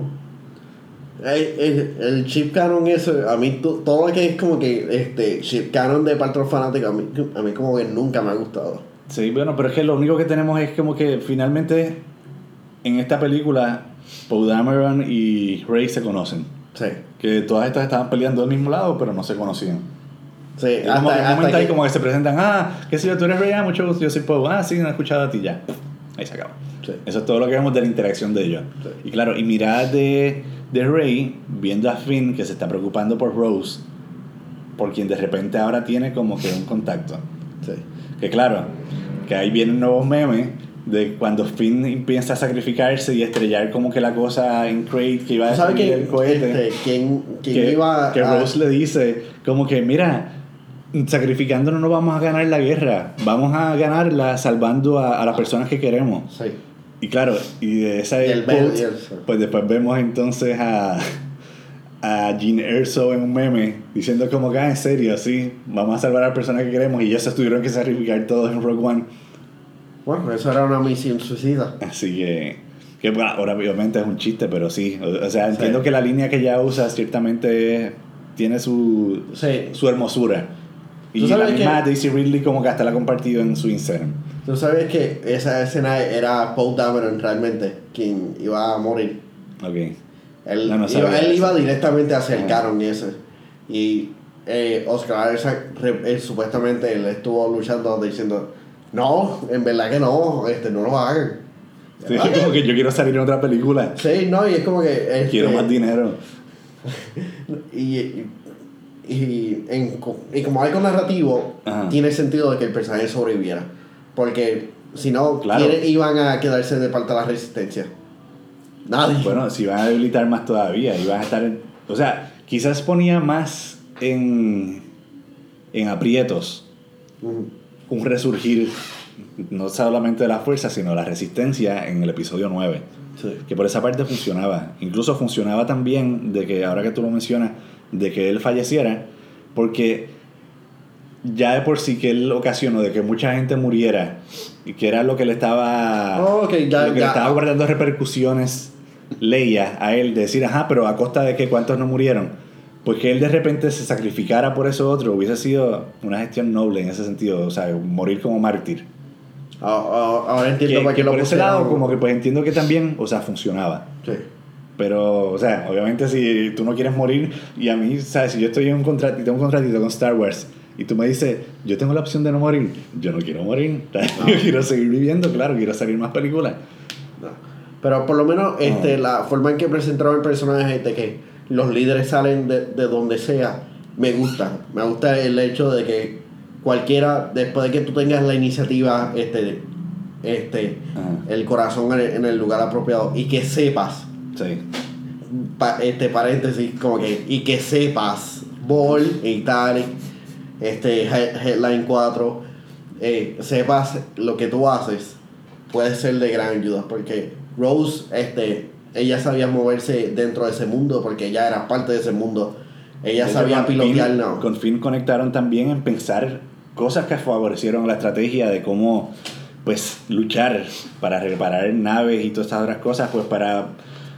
Bueno, para escaparse de repente como que si tenían la gasolina y el combustible limitado, la el First Order los estaba siguiendo a pesar le tenía un tracker encima a pesar de que usaran el ¿cómo le llaman? Lightspeed, Hyperspeed Sí. eh, y toda esta cosa y a fin de cuentas pues tú sabes como que gracias a ellos fue que decidieron como que pues cuál es la estrategia a seguir porque si seguimos haciendo esto vamos a seguir quemando combustible y vamos a, a perecer antes Sí. Así que también tuvieron su, su, par- su parte importante en, en la resistencia Sí. No, y, y el, y- Claro, esta, estas participaciones quizás no las vemos tan, tan claras y tan marcadas como están en Rogue One. Sí. Que tú dices como que ah, esto es un trabajo en equipo y tú ves exactamente qué aportó cada cual. ujú. Que en esta pues sí, cada cual lo aportó en distintas cosas, pero no, es- no lo podemos como que quizás recortar así tan inmediato, sino que está todo bastante mezclado en, en- dentro del caos de lo que es la guerra. Es que yo creo que al ser una, peli, una epi- película episódica, Ujú. tiene que ser más abierto para más cosas. Mientras que, eh, por, hablando de Rogue One, por lo Tú menos tú, sabías tienes cómo un terminaba y cómo empezaba. Exacto. Era solamente un puente, construir un puente de aquí a allá. Exacto. Lo que hace que muchas personas vean más favorable aún este Rogue One. De hecho, a mí me gustó más Rogue One que, que The Last Jedi. O sea, si tú más que- entre dos, sí. que- porque es cierto que, que en cierta forma Rogue One enriquece la saga original. Ujú. El- el- todo esto que siempre te explicaban, hasta el mismo Robot Chicken, que decían como que, ajá, tú estás super nave y siempre tenían como que ese mismo porquería de error de diseño en que lo haces tan vulnerable de repente. Pues que te justificaran eso con, con el arquitecto siendo el padre de, Sí. de Gene Erso y explicar de que sí, que él, él se ve forzado a trabajar con esta gente, pero pone esa falla a propósito, Ujú. pues de por sí te añades a todo lo demás. Y, y en cierta forma, pues me parece que lo, lo manejaron bien. Sí. Pero, pero sí, o sea, no por eso pues pienso que, que esta película merece que la saquen del canon. Es sencillamente por cuestión de gusto, pues sí, me gustó más la otra. Sí. Pero no pienso que, que definitivamente The Last Jedi sea una mala película. Sí. Pero volviendo a Rose y Ajá. prácticamente lo último, es agradable ver a, a Kelly Marie Tran disfrutándose esta oportunidad porque esta es como que su primera gran oportunidad. Claro. Ella a- a- a- apareció un montón de, de videos de, de College Humor, Ajá. varios episodios de Comedy Bang Bang. Y Ryan Johnson fue que como que todo el tiempo se quedaba como que no, mira, ¿sabes? esta muchacha a mí me- como que me convenció desde el principio. Sí.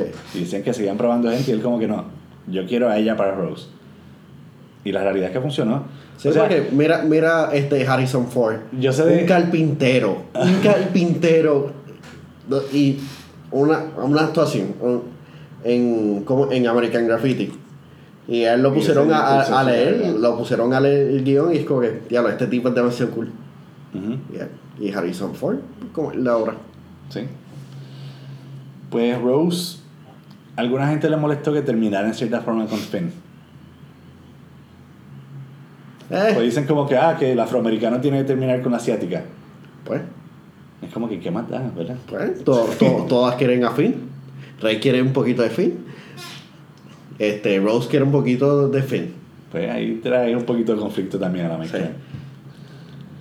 Pero yo creo que Rey está tan concentrada en toda su lucha que está dispuesta Sí. a dejarlo pasar. No, y, y el abrazo es más como que de alguien que, que se ha unido dentro de todo esto. Es más como que alguien que realmente aprecio dentro de. Oye, ahora que estamos, que estamos hablando de que sí, que igual se está hablando ahorita de mujeres en, en Star Wars y todas estas cosas, ¿hay un personaje gay en Star Wars?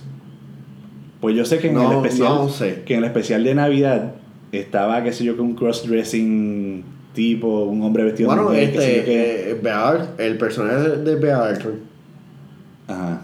ella es gay. Espérate, para surgiendo. La bartender, Ajá. Este, de especial navideño. Ah, bueno, por eso. Sí, y, Sí, sí. Que la, y que la pasaron Pero- al canon oficial y ella, pero que en la... ¿Ella está en la- el canon oficial entonces también? que- creo que sí. Ok. Pero ahora con lo de Disney, no sé, pero hasta ahora en la pantalla grande, Claro, esto es una de esas movidas también risqué porque el mismo Disney se le ha criticado de que, de que también una serie de, de Toon Disney aparecían que sí, un, unos personajes gay y, y lo mismo que, ¿sabes? que hizo mucha controversia cuando lo de The Beauty and the Beast, que la, la representación live action y total, realmente como que ¿qué tenía? sí, y fue, y fue una parte... A esta ahí como que presentarlo ahí suspirando un poco por Gastón, pero y- no había razón como no, para ya lo último es como que, we ni nada así". get it. o sea que son cosas que honestamente, por lo menos a mí no me ofenden para Después, nada. de- que- después de que la peli- película sea buena, no molesta. por eso. O sea, y a fin de cuentas, pues, Porque- cierta forma sería más como presentar pues aceptación. Y yo sé que en cierta forma también relajaban con eso de en The Force Awakens, cuando presentan pues el bromance que había Sí. pues entre Finn y Poe. Pero que igual yo creo que era la gente leyendo más allá porque también pues se presentaban como que la preocupación entre él y, y Rey. De hecho, tan pronto despierta Finn de su estado comatoso, Sí. La primera le, que le dicen, ah, tú debes tener muchas preguntas. Pues no, la, pregunta, la única pregunta que le hace es, ¿dónde está Rey? Sí, Así que pues él tenía pues, tú sabes, su, su mente ahí como que en, ese lado. Pero ya, dejando a Rose a un lado, los Praetorian Guards. ¿Aquí? Los Praetorian ¿Quiénes Guards. son? Los soldados rojos. Ah, son cool. Súbditos de, Son cool. de Snoke. Más cool que los anteriores. Ellos, exacto, se parecen a los, los Praetorian Guards, estos otros de, de Star Wars, los Sí. rojos. Que, hecho, que ellos eran como que los Imperial Guards o algo así. Sí. Que no, nunca, nunca los vimos actuar, de hecho, siempre No. están como que parados ahí marchando. Sí. Pero nunca los vimos como que en acción. Esto, sin embargo, tan pronto pues pasa el revolú, pues sí, ellos sacan sus armas y se ponen a pelear. No, y, y, y volviendo a hablar sobre este. Y dan, y dan paso, claro, una de las escenas más cool de todo de las Jedi, que es cuando vemos a, a Rey y Kylo pelear Sí. de la mano. No, y una de las cosas que, y volviendo a lo que estaba hablando anteriormente sobre la influencia de la cultura japonesa, el traje claramente es un samurái. Sí. Y el, y, el, y el traje realmente luce. Y sí, realmente diseño esa, muy esa, bueno, esa, exacto. esa toda escena, este, no creo que había algún fanático como que realmente emocionado por toda la secuencia y, este, y coreografía y cuán asombrosos lucieron este, todos los personajes Y además hici- La hicieron... dinámica eh, de pasarse lightsaber, esto, exacto. lo otro, todo. y además presentaron a, a estos guardaespaldas como fuerza este, peligrosa, porque para Sí, sí, Kylo porque Ren... estáticos, punto, todo el tiempo. Sí. Hasta que de repente dicen, como que, espérate, mataron a Snoke, que no se lo vamos a pelear. Sí, Como- no, y, y le hicieron complicada este, la lucha para, de la su- supervivencia para Kylo y a Rey. Ujú. De que ellos tuvieron que ingeniárselas para, para derrotárselo. Sí. Ok, pues yo creo que ya puedo mencionar eso con ellos. Los Crystal Foxes de Crate. Su- Supuestamente algunos de ellos fueron hechos este, en, puppets. Ajá. No noté la diferencia. Parecían como generadas a computadora, pero realmente no que se veían CGI, sino que estaban bien animados. O sea, yo no te puedo decir de que en esta película, contrario a otra, veía algo animado que había como una falla. Inclusive la misma la misma CGI heavy trilogía de episodio 1, 2 y 3, Ujú. que a veces que yo iban caminando por el coliseo ahí con Palmeda Medala y todo, que parecían como que tres personajes montados en un carrito que los impulsaste por la tierra. No, se- no vi ninguna escena en, en The Force, en, en Pues- The Last Jedi, que se sintiera así. Es la, combinación de, este, De usar lo, lo real con lo digital. La- algo que George Lucas no, no, no consideró grandemente. Y me parece que es muy exitoso en, en su approach. Hace buena cinemat- cinematografía. No, y a, y, y a la larga de, de que pasen los años van a, a, a lucir mejor. Sí. No me extrañaría de que eventualmente cojan este la, la precuela y la rehagan digitalmente por tal de, de, de que luzcan bien. Aunque hubiera sido mejor. Sí, bueno. Hay que, tengo que hablarle a Disney. Ok, pues sí, los Crystal Foxes cumplen su propósito también de que tú, más allá de verse bonitos, son como que las ratas que los ayudan a salir de la cueva cuando se quedan atrapados, Ya. de ver por dónde salen. Así que más allá de eso, yo creo que eso era como el propósito de ellos. Los Fadiers. ¿Quiénes son esos? Los Fadiers son los caballos esos orejones, que son como que tipo jirafas, que son los que liberan en la isla de Canto Bight. Bueno, en la isla no, en el planeta Canto Bight, que es el Ujú. planeta del casino, al que van a buscar al, al cerrajero que los ayudara como que a, a bregar todo lo otra, el otro asunto. Esa Eh. criatura. Son cute, sirven Ajá. para su parte, pero como que ahora los iban a volver a Nuevamente, somos, estamos viendo criaturas que cumplen un propósito. ¿Y cuál es el propósito de esto? Dar backstory de la historia de Rose. Y que eso es de las partes que ahorita quería mencionar, de que mucha gente sentía de que ese side tracking lo que hizo fue a que la película fuera más larga y que no aportó nada. De igual manera se puede decir de la, de la historia de Luke. Yo pienso, o sea, que hay gente, a mí no me molestó. Y de hecho, o sea, me pareció que, el, que el, todo el diseño del casino y toda esta parte era muy vistosa y, y que pues, de por sí, pues, como que el chiste este de echarle moneditas como que a BB-8, que de hecho no lo mencionamos ahorita, perdón BB-8, que se, me olvidé de ti. Pero BB-8 tiene unas partes bastante cool. O sea, mientras que C-3PO y R2-D2 no las tenían, pues vemos hasta BB-8 montado en un AT, AT-AT Sí. disparando y toda la cosa. Así que, pues, en cierta forma, BB-8 tuvo más protagonismo. Increíblemente. Ajá. Como que De hecho- dar la- las habilidades. Y más protagonismo que inclusive que el nuevo BB-8, como lo llamaban, que es el Es lo más BB-9. estúpido. Es lo más Que estúpido. sencillamente lo presentaron que mirando sospechosamente y que después lo vemos en una escena que da a entender de que más bien como hecho tío al First Order de que había como que ciertas cosas sospechosas ahí pasando. Cuando él ve como que la caja y que no la logra como que registrar bien y eso. Nah, eso fue claramente Benicio del Toro. Que había choteado ya desde el principio. Este, seguramente o. Lo que pasa es que, claro, Benicio del Toro, que interpreta en esta película a DJ, ya por lo menos nosotros los puertorriqueños, que sabíamos que Benicio iba a estar en el filme, sabíamos que le iba a interpretar un villano. O sea, que, que de repente los vendiera al final como todo un Judas, no nos sorprende. Porque Y ya por- habíamos no, visto como cierta dualidad de él, de que él como que trabajaba para el mejor postor. Y por lo menos es refrescante para el hecho de que pre- usualmente presentan al villano como esta. Apar- aparte de eso, el, el hecho de que siempre tienen como que un lado bueno. Eh, DJ era DJ, tiene este eh, un solo equipo, Sí, equipo. DJ. Él es como que solamente él y... y, y, y- y- Y a, y a pesar de que no era la persona que, que buscaban, era Dinero. bastante habilidoso. di- dinero y ya. Sí. Esa es la- el- su- Él va a su- volver, él va a volver, volver para la novena y lo van a. y- Bueno, sigue vivo. sí. O sea, da a entender que sigue vivo por lo menos. Si lo mataron, pues tuvo una muerte tan estúpida que ni nos enteramos. Vamos a ponerlo así. Así que ya hablamos de los Fadiers, ya hablamos de BB9E, ya hablamos de DJ, ya hablamos, ajá. Yo creo que ya con eso cubrimos todos los nuevos personajes así Sí. principales. De los planetas, Este, Venecia se veía bastante chévere, la isla de, de, lo- de los fanáticos de, de Star Wars está bastante chévere. Con toda esa sal. tú dices Crate, ajá. Exacto. Donde pasó el, el último stand, ajá. Exacto. La stand ahí. Este, fue bastante chévere. ¿Qué Y- opinas del enfrentamiento entre Kylo y Luke? Y el hecho de que Luke se apareciera en holograma con un pelo recortadito. Es- el, el hecho de que Luke, este, su último stand fuera realmente parte de lo que era Luke, como la leyenda, fue realmente lo que todos los fanáticos deseaban. Pero él no estaba presente. Y eso yo creo que viene Eso- otra vez, eso- eso fue aparte como- de la decepción que tenían todos estos fanáticos. Es- Eso también me gustó por el hecho de que ah, no estoy aquí y te voy a fastidiar más cuando est- est- estoy muerto. Él hizo lo mismo que este que hizo Obi-Wan de, de una manera más eficiente.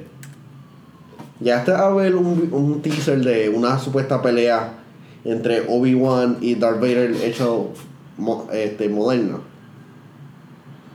Eh, no, de hecho, estaba buscando aquí como que la, la petición que le habían pedido a, a Disney, lo que encontré fue otra, que también dice Make the Last Jedi non-canon. Pero esta lo que tiene son como que 1034 peticionarios.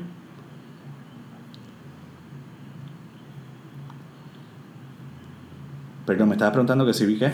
Ok. Mira esto y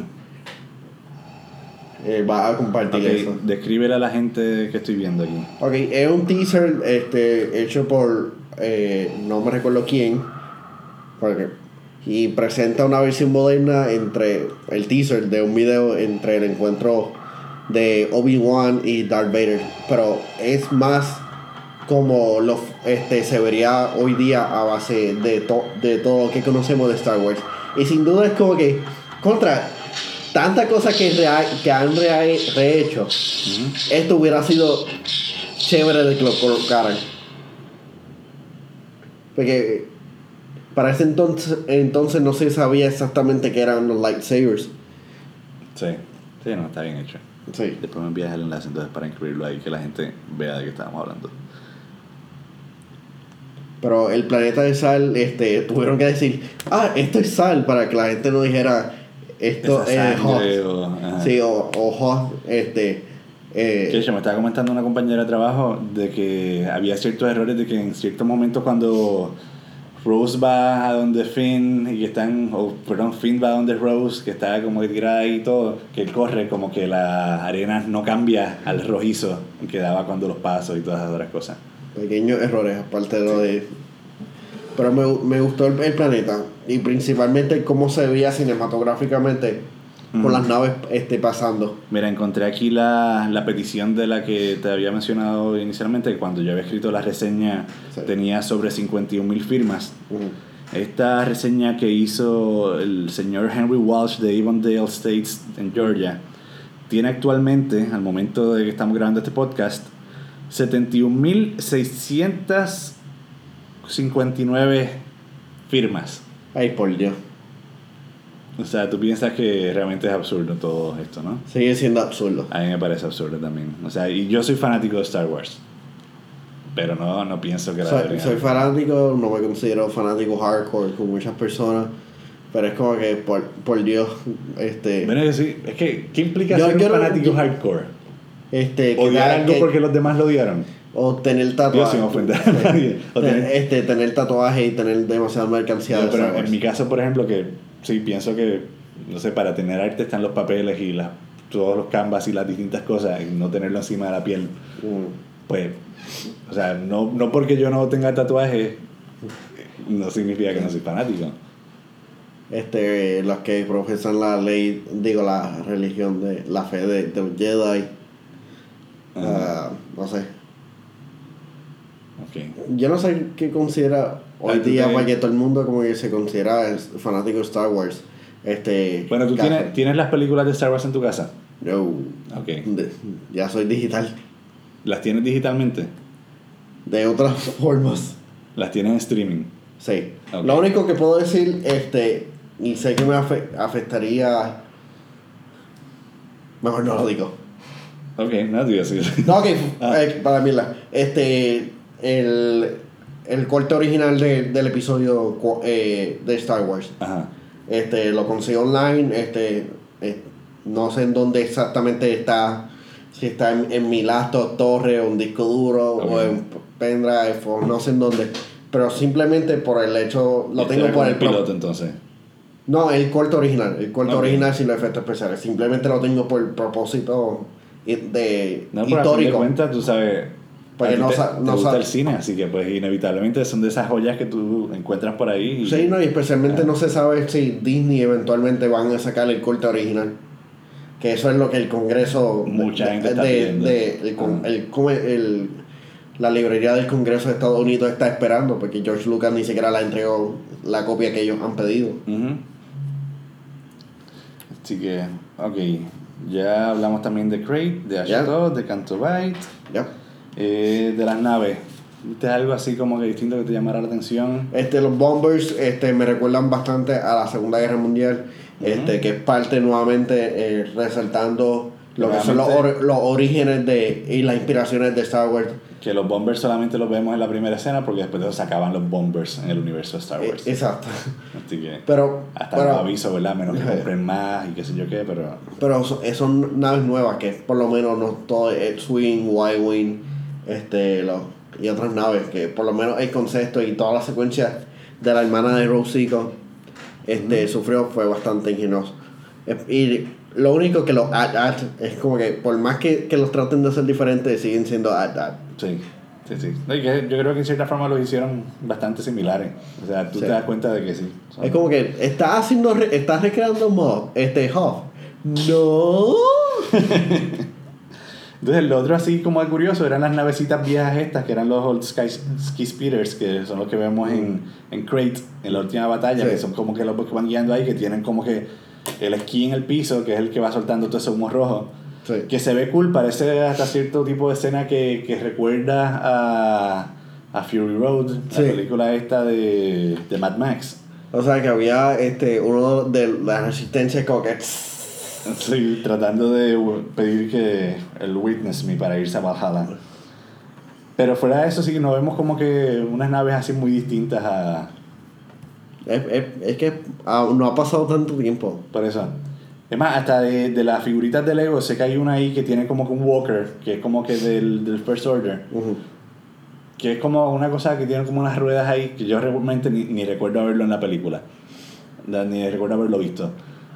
Que por esa parte, pues sí estuvo como que me llamó la atención su diseño, porque era como que, pues, ah, una nave ahí. Arte conceptual, seguramente. Quizás en el libro, pues, como que ya, ah, mira, estaba en esta escena, pero no, no he jugado el libro todavía como para investigar todo eso.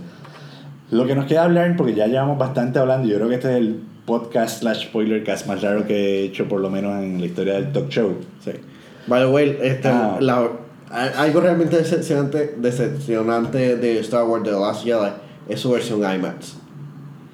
Y es IMAX 3D. Y no, qué sé yo, para hacer una película de, eh, blockbuster, nunca había estado tan decepcionado en, en, en una versión premium Ajá. de una película. Porque usualmente cuando uno paga IMAX, dame la pantalla entera. Blade Runner. Ajá. Sí, uff. Blade Runner este, 20- 2049. Ujú. Valga la, la aclaración. Que realmente aprovecharon todo el espacio y se nota la diferencia este, cuando uno la ve en sala, Blade en sala Runner, regular. Dunkirk. Exacto, Ah. Dunkirk que, que uno debe de verla simplemente en IMAX. De hecho, yo hasta consideré como que vi que el otro día estaba, estaba por Costco y vi que tenían Dunkirk y yo como que, fíjate, Dunkirk me gustó, pero... No es lo mismo. Me la compraría para verla en mi casa, en mi televisorcito, en mi En la computadora. Es como que... Sí. Creo que, ¿sabes? Como que it beats the purpose. O sea, es una película que se grabó en formato IMAX, como que para tú verla en IMAX. Si no tengo un IMAX en casa, como que no, no le veo el propósito de tenerla. Sí, como este Ah. dije Flake que trajeron este formato para tenerlo simplemente Sí. encajonado en un Entonces tú que la viste en IMAX, porque era IMAX 3D. Eh, IMAX 3D, Ajá. el único formato. Y, De- decepcionante. No, Ok. eh, la pantalla no estaba entero, el 3D no era realmente. y la música, Bueno. o sea, los sonidos, El, el sonido se escuchaba bien. Ok, pero nada impresionante Nada, tampoco. nada impresionante, de que se podía ver en sala regular o hasta en un, un cine indie en donde realmente O sea, y quizás tú estás hablando de decepcionante porque uno paga. Ajá. Eh, este- No, no, pero, pero más allá de eso, porque, por ejemplo, cuando hicieron la, la estupidez, porque ciertamente fue una estupidez, de decir, vamos a hacer otra vez, a traer la saga de vuelta, pero en formato 3D, Mm. que lo empezaron con el episodio 1. Y no vendió y como que. eh, No es que no vendió, es que tú te quitabas las gafas y decías, ¿qué rayos hay 3D aquí? Porque solamente me pusiste unas gafas, pero nada se veía mejorado. sí. O sea, a nivel de que. ¿Dónde quedó eso? ¿Dónde estamos viendo el episodio 2 en 3D? Coqui Coqui, ¿verdad? Sí. Pues fue un fracaso, no funcionó. Así que sencillamente, pues ahí quedó esa iniciativa, ese money grabbing scheme que sencillamente no, no le so- lograron sacar más partido. Sí. Así que yo creo que. No sé si llegaste a ver esa película en los No. cines. Pero No, para mí, por lo menos, de experiencia de Star Wars en cine, ninguna supera esa. Porque recuerdo que eh, fui Ah, el yo- primer día, estaba la gente ahí vestidos de Jedi con todos los lightsabers en la Uh, sala y todo, por el- uh, qué sé y- yo qué. y por episodio 1. Por episodio 1. Esta aparentemente eran de los, de los fanáticos más jóvenes. Y para colmo, vas a una película en que tú te pones las gafas, te las quitas y dices, ¿cuál es la diferencia? Y para ese momento que el 3D realmente no lo habían reinventado, James Cameron como que el 3D se Ah. hace de esta manera. Aún yo me recuerdo haber visto este el episodio 4 en, en cuando Guapa tenía el lado del cine. Yo me recuerdo haber Cinema, visto verla ahí. Ok, mano, pues Lo último. Ya, sí, lo último que estábamos hablando eran como de escena. Ujú. Y no hemos mencionado, lo de los padres de Rey ya lo había mencionado ahorita, como que pues no sabemos si esa realmente es la versión final de lo que había comentado Kylo Ren. Ujú. Hablando sobre eso también, la escena del Dark Pit en Ashto. Sabes que ella cuando está sintiendo la fuerza y toda la cosa, Sí. como que ya ve ese pit y después ella decide meterse también. Sí. Que te- vemos a Luke Skywalker, olvídate, tirarse por ella, decirle resístelo, jamaqueándola y toda la cosa. Y después, como que para qué, porque ella decide como quiera irse a explorar por su cuenta. Y ahí no vemos a Luke detenerla ni nada por el estilo. Eh, entonces que vemos una de las escenas quizás más experimentales que hemos visto en toda la saga de Star es Wars. la más experimental. Exactamente, que la vemos a ella repetirse muchas veces y. El, el tiempo. Y toda esta cosa de verla ya repetirse mil veces en este espejo, pero son espejos que te van presentando como que con cierto tipo de continuidad. Y ella tratando de, ella de- buscar una de- pregunta. llegar hasta el final de toda esta fila de mil rays que te vemos y preguntarle quiénes son mis padres, quién soy yo, y ves estas dos figuras que se acercan, se tornan una y de repente es ella misma. Que creo que Ryan Johnson lo ha explicado como más bien, pues si la frustración de ella misma de, de no encontrar lo que encuentra, pues esa es la parte de que la lleva a ella al lado oscuro, que es sin certidumbre su duda, en cierta forma. Así que eso yo creo que es todo lo que debo mencionar del Dark Pit que está ahí y que en cierta forma es de presentar como que tienes el templo Jedi arriba, que es el lado positivo de la fuerza, el lado, el lado brillante, el light side y de repente el dark side, pues la cueva abajo al fondo de este material como que de, de piedra oscura, que le vemos eso ya. De la comunicación de Kylo y Rey ya habíamos hablado ahorita, de la situación de Luke y Kylo. También hablamos. También hablamos, yo creo que falta algo de lo que no hayamos hablado. Ya hablamos del también- humor. Ajá. Este, una de, de las quejas que creo que era más universal de toda película era el, el humor.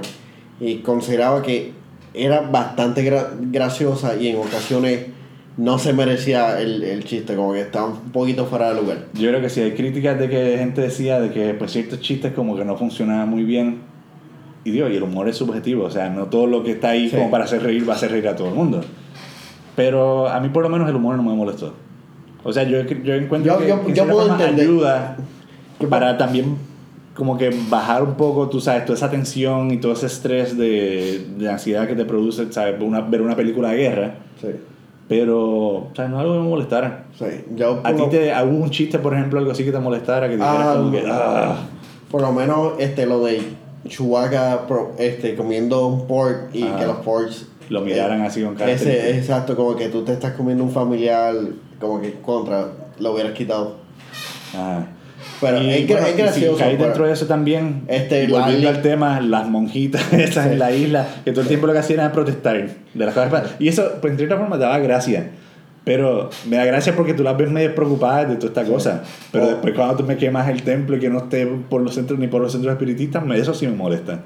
o Hots este cayendo en el chiste de de, de Ah, sí, Sí. al principio. sí Ese no me molestó. no pero hay personas como que contra ¿De cuánto lo van a estirar? ¿Cuánto Exacto. más? Sí, pero. pero a, a mí no me molestó lo porque- encontré, lo Porque le añades más personalidad a Paul Dameron. Ese es el, como el propósito No. de- del asunto. Y por lo menos definieron a, a- le dieron una nueva característica a Hots de que Ajá. dentro de, de todo este, este- este- eh, su arrogancia él es estúpido. Que era parte de- del arco narrativo de este personaje. Sí. Es estúpido. Ok, entonces, de lo que nos queda por mencionar, ya hablamos de todas las situaciones, me parece, ya hablamos del humor. Ajá. Ryan Johnson es un buen director o un mal director. No, él, él es un buen director. El este, director fue director de Looper, que fue una Excelente de estas película. de, de la ciencia ficción, y yo creo que fue lo que lo llevó a ser considerado pues, para ser uno de los directores de, de Star Wars, punto. Y a diferencia de... Que, de- que alguna gente quiere su cabeza en una bandeja de plata o en la guillotina, pues sí, yo pienso que no es un mal director y ciertamente lo ha opinado de que decir, mira, él no hizo una película pensando en qué era lo que querían los fanáticos. Claramente no hizo una película pensando en qué querían los fanáticos. Y él mismo comenta, defendiéndose de todos estos comentarios, de decir, si yo hago una película que, que yo creo que ni George Lucas mismo cuando estaba escribiendo Star Wars lo hizo pensando en qué es lo que le va a gustar a la gente, si él hace una película como que para tratar de complacer a la gente, como quiere ir a, a gente decir como que, ah, no, que si dañaste la saga o lo odiaste, que sé yo qué, porque o sea, no hay forma de tú complacer a todo el mundo. Sí. Y es algo que él lo tiene claro. Así que que él decidiera, pues tú sabes, tener su visión y llevarla a cabo y hacer una buena película con eso, que de por sí pues es una secuela que ha resultado cuestion- que es cuestionable por todos los argumentos que ya hemos presentado, pues me parece que a fin de cuentas es una película que sí que debe permanecer en el canon, salvo lo que dicen estas 71.000 personas que han... No, y a, Quemado. difer- y a diferencia de, otro, de otras entregas de Star Wars, Ajá. este, él, él, él- él dirigió y, coescri- y escribió la película. La única persona que, que hizo eso es George Lucas en el, en el cuarto episodio. So, la responsabilidad que tuvo Johnson y principalmente de tratar de, de director un- y escritor, correcto. Exacto. Y la responsabilidad que él tuvo Y que él mismo se considera fanático de Star Sí. Wars. No, importante mencionar. ob- obviamente muchos directores son fanáticos de Star Wars, pero no quieren esa responsabilidad, po- principalmente por, por lo que pasó. por- por- no, y por Lucasfilms y Disney, principalmente por, por esos dos nada más. Este, por el... Me estoy yendo... oye, Tranquilo. se me fue la línea. Ok. Ah, no, por el, el, el hecho de que... De que el, el, eh, J.J. Abrams le presentó como que es Snoke, que este, quién es, en dónde está Luke, porque si uno piensa analizar bien el, eh, el gran misterio de que el mapa de Luke era para nada Sí. y, y la Bueno, toma el- de, de lo de El mapa para Luke era para encontrar a Luke que estaba por allá. sí pero era como que para qué igual como que hay un montón de, de cosas que Bueno, en que- cierta forma, que, que hizo impulsar un poco el adiestramiento de Rey. exacto pero Así que, que si no, vamos a ver pero- cuál era el propósito de Luke en esta película, eso, ¿sabes? Como que, que pueda sumar a su lista de estudiantes a Rey. sí A que se vaya que- con dignidad A pesar de que no tenía como el super training. Y es por eso, o sea, para tú darle un buen send-off también a Sí. Luke. sí Es decir, ¿qué pasó con él? Pues mira, pasó esto, tuvo su frustración, pero se reivindicó. Sí. Al decir como que no va a hacer esto, y ciertamente lo hizo a su forma. Es como al, al tipo de, de Frank Sinatra, I Did It Sí. My Way. Él dijo que no iba a salir de la isla y ciertamente cumplió con su palabra, Sí. él no salió de la isla. Ahí mismo Pero- como que se desapareció así. Pero volviendo a Ray Johnson, como que me, me, me gustó lo que él trajo, principalmente por, por el peso que él que la las tareas que le, que le dieron y Ujú. por lo menos me gustaría ver la trilogía que él va a traer Sí, que es independientemente a esta, que todavía no tiene ni claro cuál va a ser la trama, Sí. pero que ya Disney también le, le confió eso. Sí. Y ciertamente sí, yo también estoy intrigado. Lo que quería mencionar, cuando Luke se está muriendo, Ujú. ok, digo que a toda esta da a entender de que murió, ¿no? Sí, no, él murió, él se fue con la fuerza. Como ¿Viste que, viste que aparecieron dos soles en el Exacto. horizonte. Que claramente es su. Ok. Su de, aquí, de aquí vine, porque Tatooine era el planeta de los dos soles. De aquí vine y de aquí me voy otra vez. Era como pues, darle ese cierre otra vez. Que en cierta forma Sí. fue bastante poético y fue, fue hermoso en ese Sí. sentido. Y, y pues, y por esa parte, pues me parece que fue un- una buena despedida.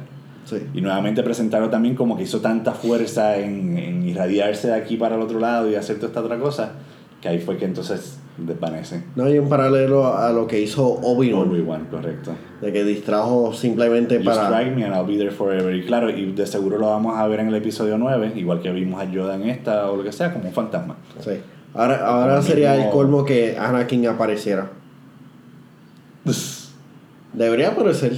Simple, el Bueno, si es un fantasma y está por ahí, pues, ¿por qué no? Sí, como Sí. que el simple hecho de que este tú no deberías de ser mi paso, mi paso llevó a destrucción y a, y a no balance en la, fuer- en la fuerza. Ah, ok, tú, tú estás hablando de que Anakin le hable a Kylo Ren. Exacto, ya como que en lo último. Eh, No sé, mano. O sea, el, el episodio 9 cuando sale, no sale el año que viene, ¿no? No sale en 2018, saldrá en 2019. Sí, 2019. Ok. Ni menos Do- para 2019 Navidad, o, por ahí. 20, o 2020. La película Solo sale En mayo. En mayo de este año. de este año ya. Sí. Wow. Bueno, de este año no, del año que viene, el 2018. Sí. Sí, ya- yo- Estamos todavía en 2017. Exacto. Sí. Ya, cuestión de días, pero. Ok, pues recapitulando. The Last Jedi no fue un fracaso. No. No fue un fracaso, económicamente tampoco fue un fracaso. En cierto, en cier- eh, ciertamente sí fue un fracaso. Tuvo un 68% por, este, por ciento de, de drop este, en De eh, primera para acá. sí, de primera a segunda no, no, hasta ahora no ha llegado a cruzar el billón. Este, De hecho, se esperaba que con las navidades también iba a llegar a, así a los mil millones. sí, al- al- sí. Y el problema es las dos horas y media. Y que fuera muy larga. Sí. Por eso es que hay algunas pe- películas Muy que... larga y, tío, y el mismo word of mouth este, de que la gente que lo y ya, o quizás de la primera lo odiaron y pensaron como si todo el mundo lo está odiando, pues yo lo voy a odiar. Quizás de no dar una segunda oportunidad de decir, como que espérate, ¿será que la narrativa estaba muy rápida? No la entendí, porque ciertamente, te digo, hay ciertas cosas que en la narrativa que yo dije, tengo que verla una segunda vez porque no me quedaban claras. O detalles que de repente ya de la primera vez que las vi, la olvidé. Sí. O sea, no sé si te pasó. Que hay cosas que no te quedaron claras, como por ejemplo, que a mí me pasó que me preguntaba como que, ¿cómo rayos Rey habla con Chewbacca, le dice, si te encuentras a Finn, dile tal cosa? Y mientras ella se va a encontrarse con Kylo Ren, yo como que, ok, ¿cómo rayos termina ahí? Pues ella se envió como que en, una, en un coffin espacial Sí. en el que cae ahí. Un mini drop de, de la navecita. Sí. Entonces, mientras manda a Chewbacca, que una amistad me dijo como, no, ella lo mandó a distraer, qué sé yo qué cosa. Pero a la misma vez como que yo entendía que lo mandó a decirle a Finn, como que estaba bien o lo que sea. Sí. Y que él nunca encuentra a Finn. Chewbacca aparentemente se quedó por ahí pajareando en Millennium Falcon, porque de repente lo que sabemos es que después de que matan a Snoke y que ya se fuga de la nave esta Sí. en que estaba Snoke, ella se roba una pequeña nave de Snoke y aparentemente después la próxima vez que nosotros vemos allá en escena, ella ya está montada en Millennium Falcon con Chewbacca. Sí. Así que en qué momento se encontraron, o qué rayos pasó, o qué rayos hizo Chewbacca en todo este tiempo, honestamente no sé. Comer más. Y esas cosas como que... No creo porque tú sabes que él se encariñó de ellos y los sacaba hasta del control, pero... A menos que se haya hartado de que estuviese en el mismo medio y se haya vuelto como que un poco más violento, pero... Bueno, hay, hay, pers- hay personas que, que se encariñan de su celo y a ese pobrechón que muere re- de repente con un Ah. tajo en la frente y otro en el corazón. Exactamente. Pero nada.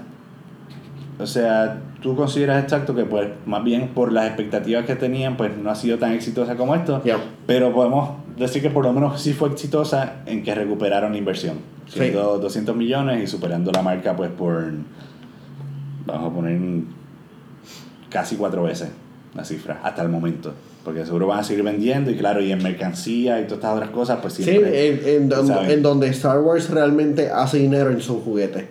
Y las veces que, que he ido a, a, a Toys R Us no he visto mucha, mucha mercancía disponible.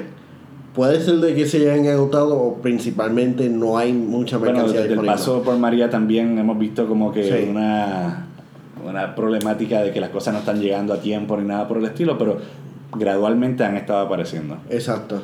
Y, y la realidad es que sí, ¿sabes? ya sé que por lo menos a partir de enero pues Lego iba a sacar otras cositas adicionales y pues por ahí pues yo sé que pues siguen vendiendo. Así que ya que vamos a llegar a la marca de dos horas, que vamos a no ¡Dos pecar, horas! no pecar de lo mismo que, que pasó con la película y llevarlo a dos horas y media, vamos a dejarlo ahí entonces. Manuel, muchas gracias por estar aquí. Ha sido un honor tenerte de partícipe de este spoiler cast del Spoiler Club del talk show de todo lo cool. Así que algo más que quieras decir, tus redes sociales para que la Ah, gente me te pueda buscar por ahí. Como ah, quieras me las envías después y te ya. linkeamos abajo, pero Sí. a los que estén Ah. escuchando, Me pueden leer en Yo Soy Gamer, escribo bastante, este, y ahora es- es- est- estoy haciendo varias cosas detrás de la cámara. Este, me pueden eh, seguir en, en Twitter principalmente at Negapress, que es N E G NGA. N G A P R E Z. Es el calor, el calor. Sí, no, yo te consigo más ahora. Sí. Y a mí me pueden seguir en arroba J-O-Z-T-E-R-R-A, Hosterra, en cualquiera de las redes sociales, o pueden seguir también las cuentas de Todo Lo Cool, y ahí pues también en algún momento pues me verán enlazado. Así que fue, muchas gracias. Ya. Muy, o sea, fue un honor que nos hayan estado escuchando aquí por dos horas, soportándonos todo este tiempo. Que esta vez decidimos pasarlo hasta en calor para que no invadiera el aire acondicionado como que el, el micrófono. Y pues nada, yo creo que no necesitan saber más ningún detalle. Váyanse a celebrar la despedida de año. Que muchas felicidades a todos en, en estas navidades. Que lo pasen en familia con sus seres queridos. Y lo mejor para este nuevo año 2018, que definitivamente debe ser muy, mucho más fácil ser menos porquería que el 2017. Oh yeah. Así que gracias por eso, muchas felicidades, se les quiere mucho y nos vemos.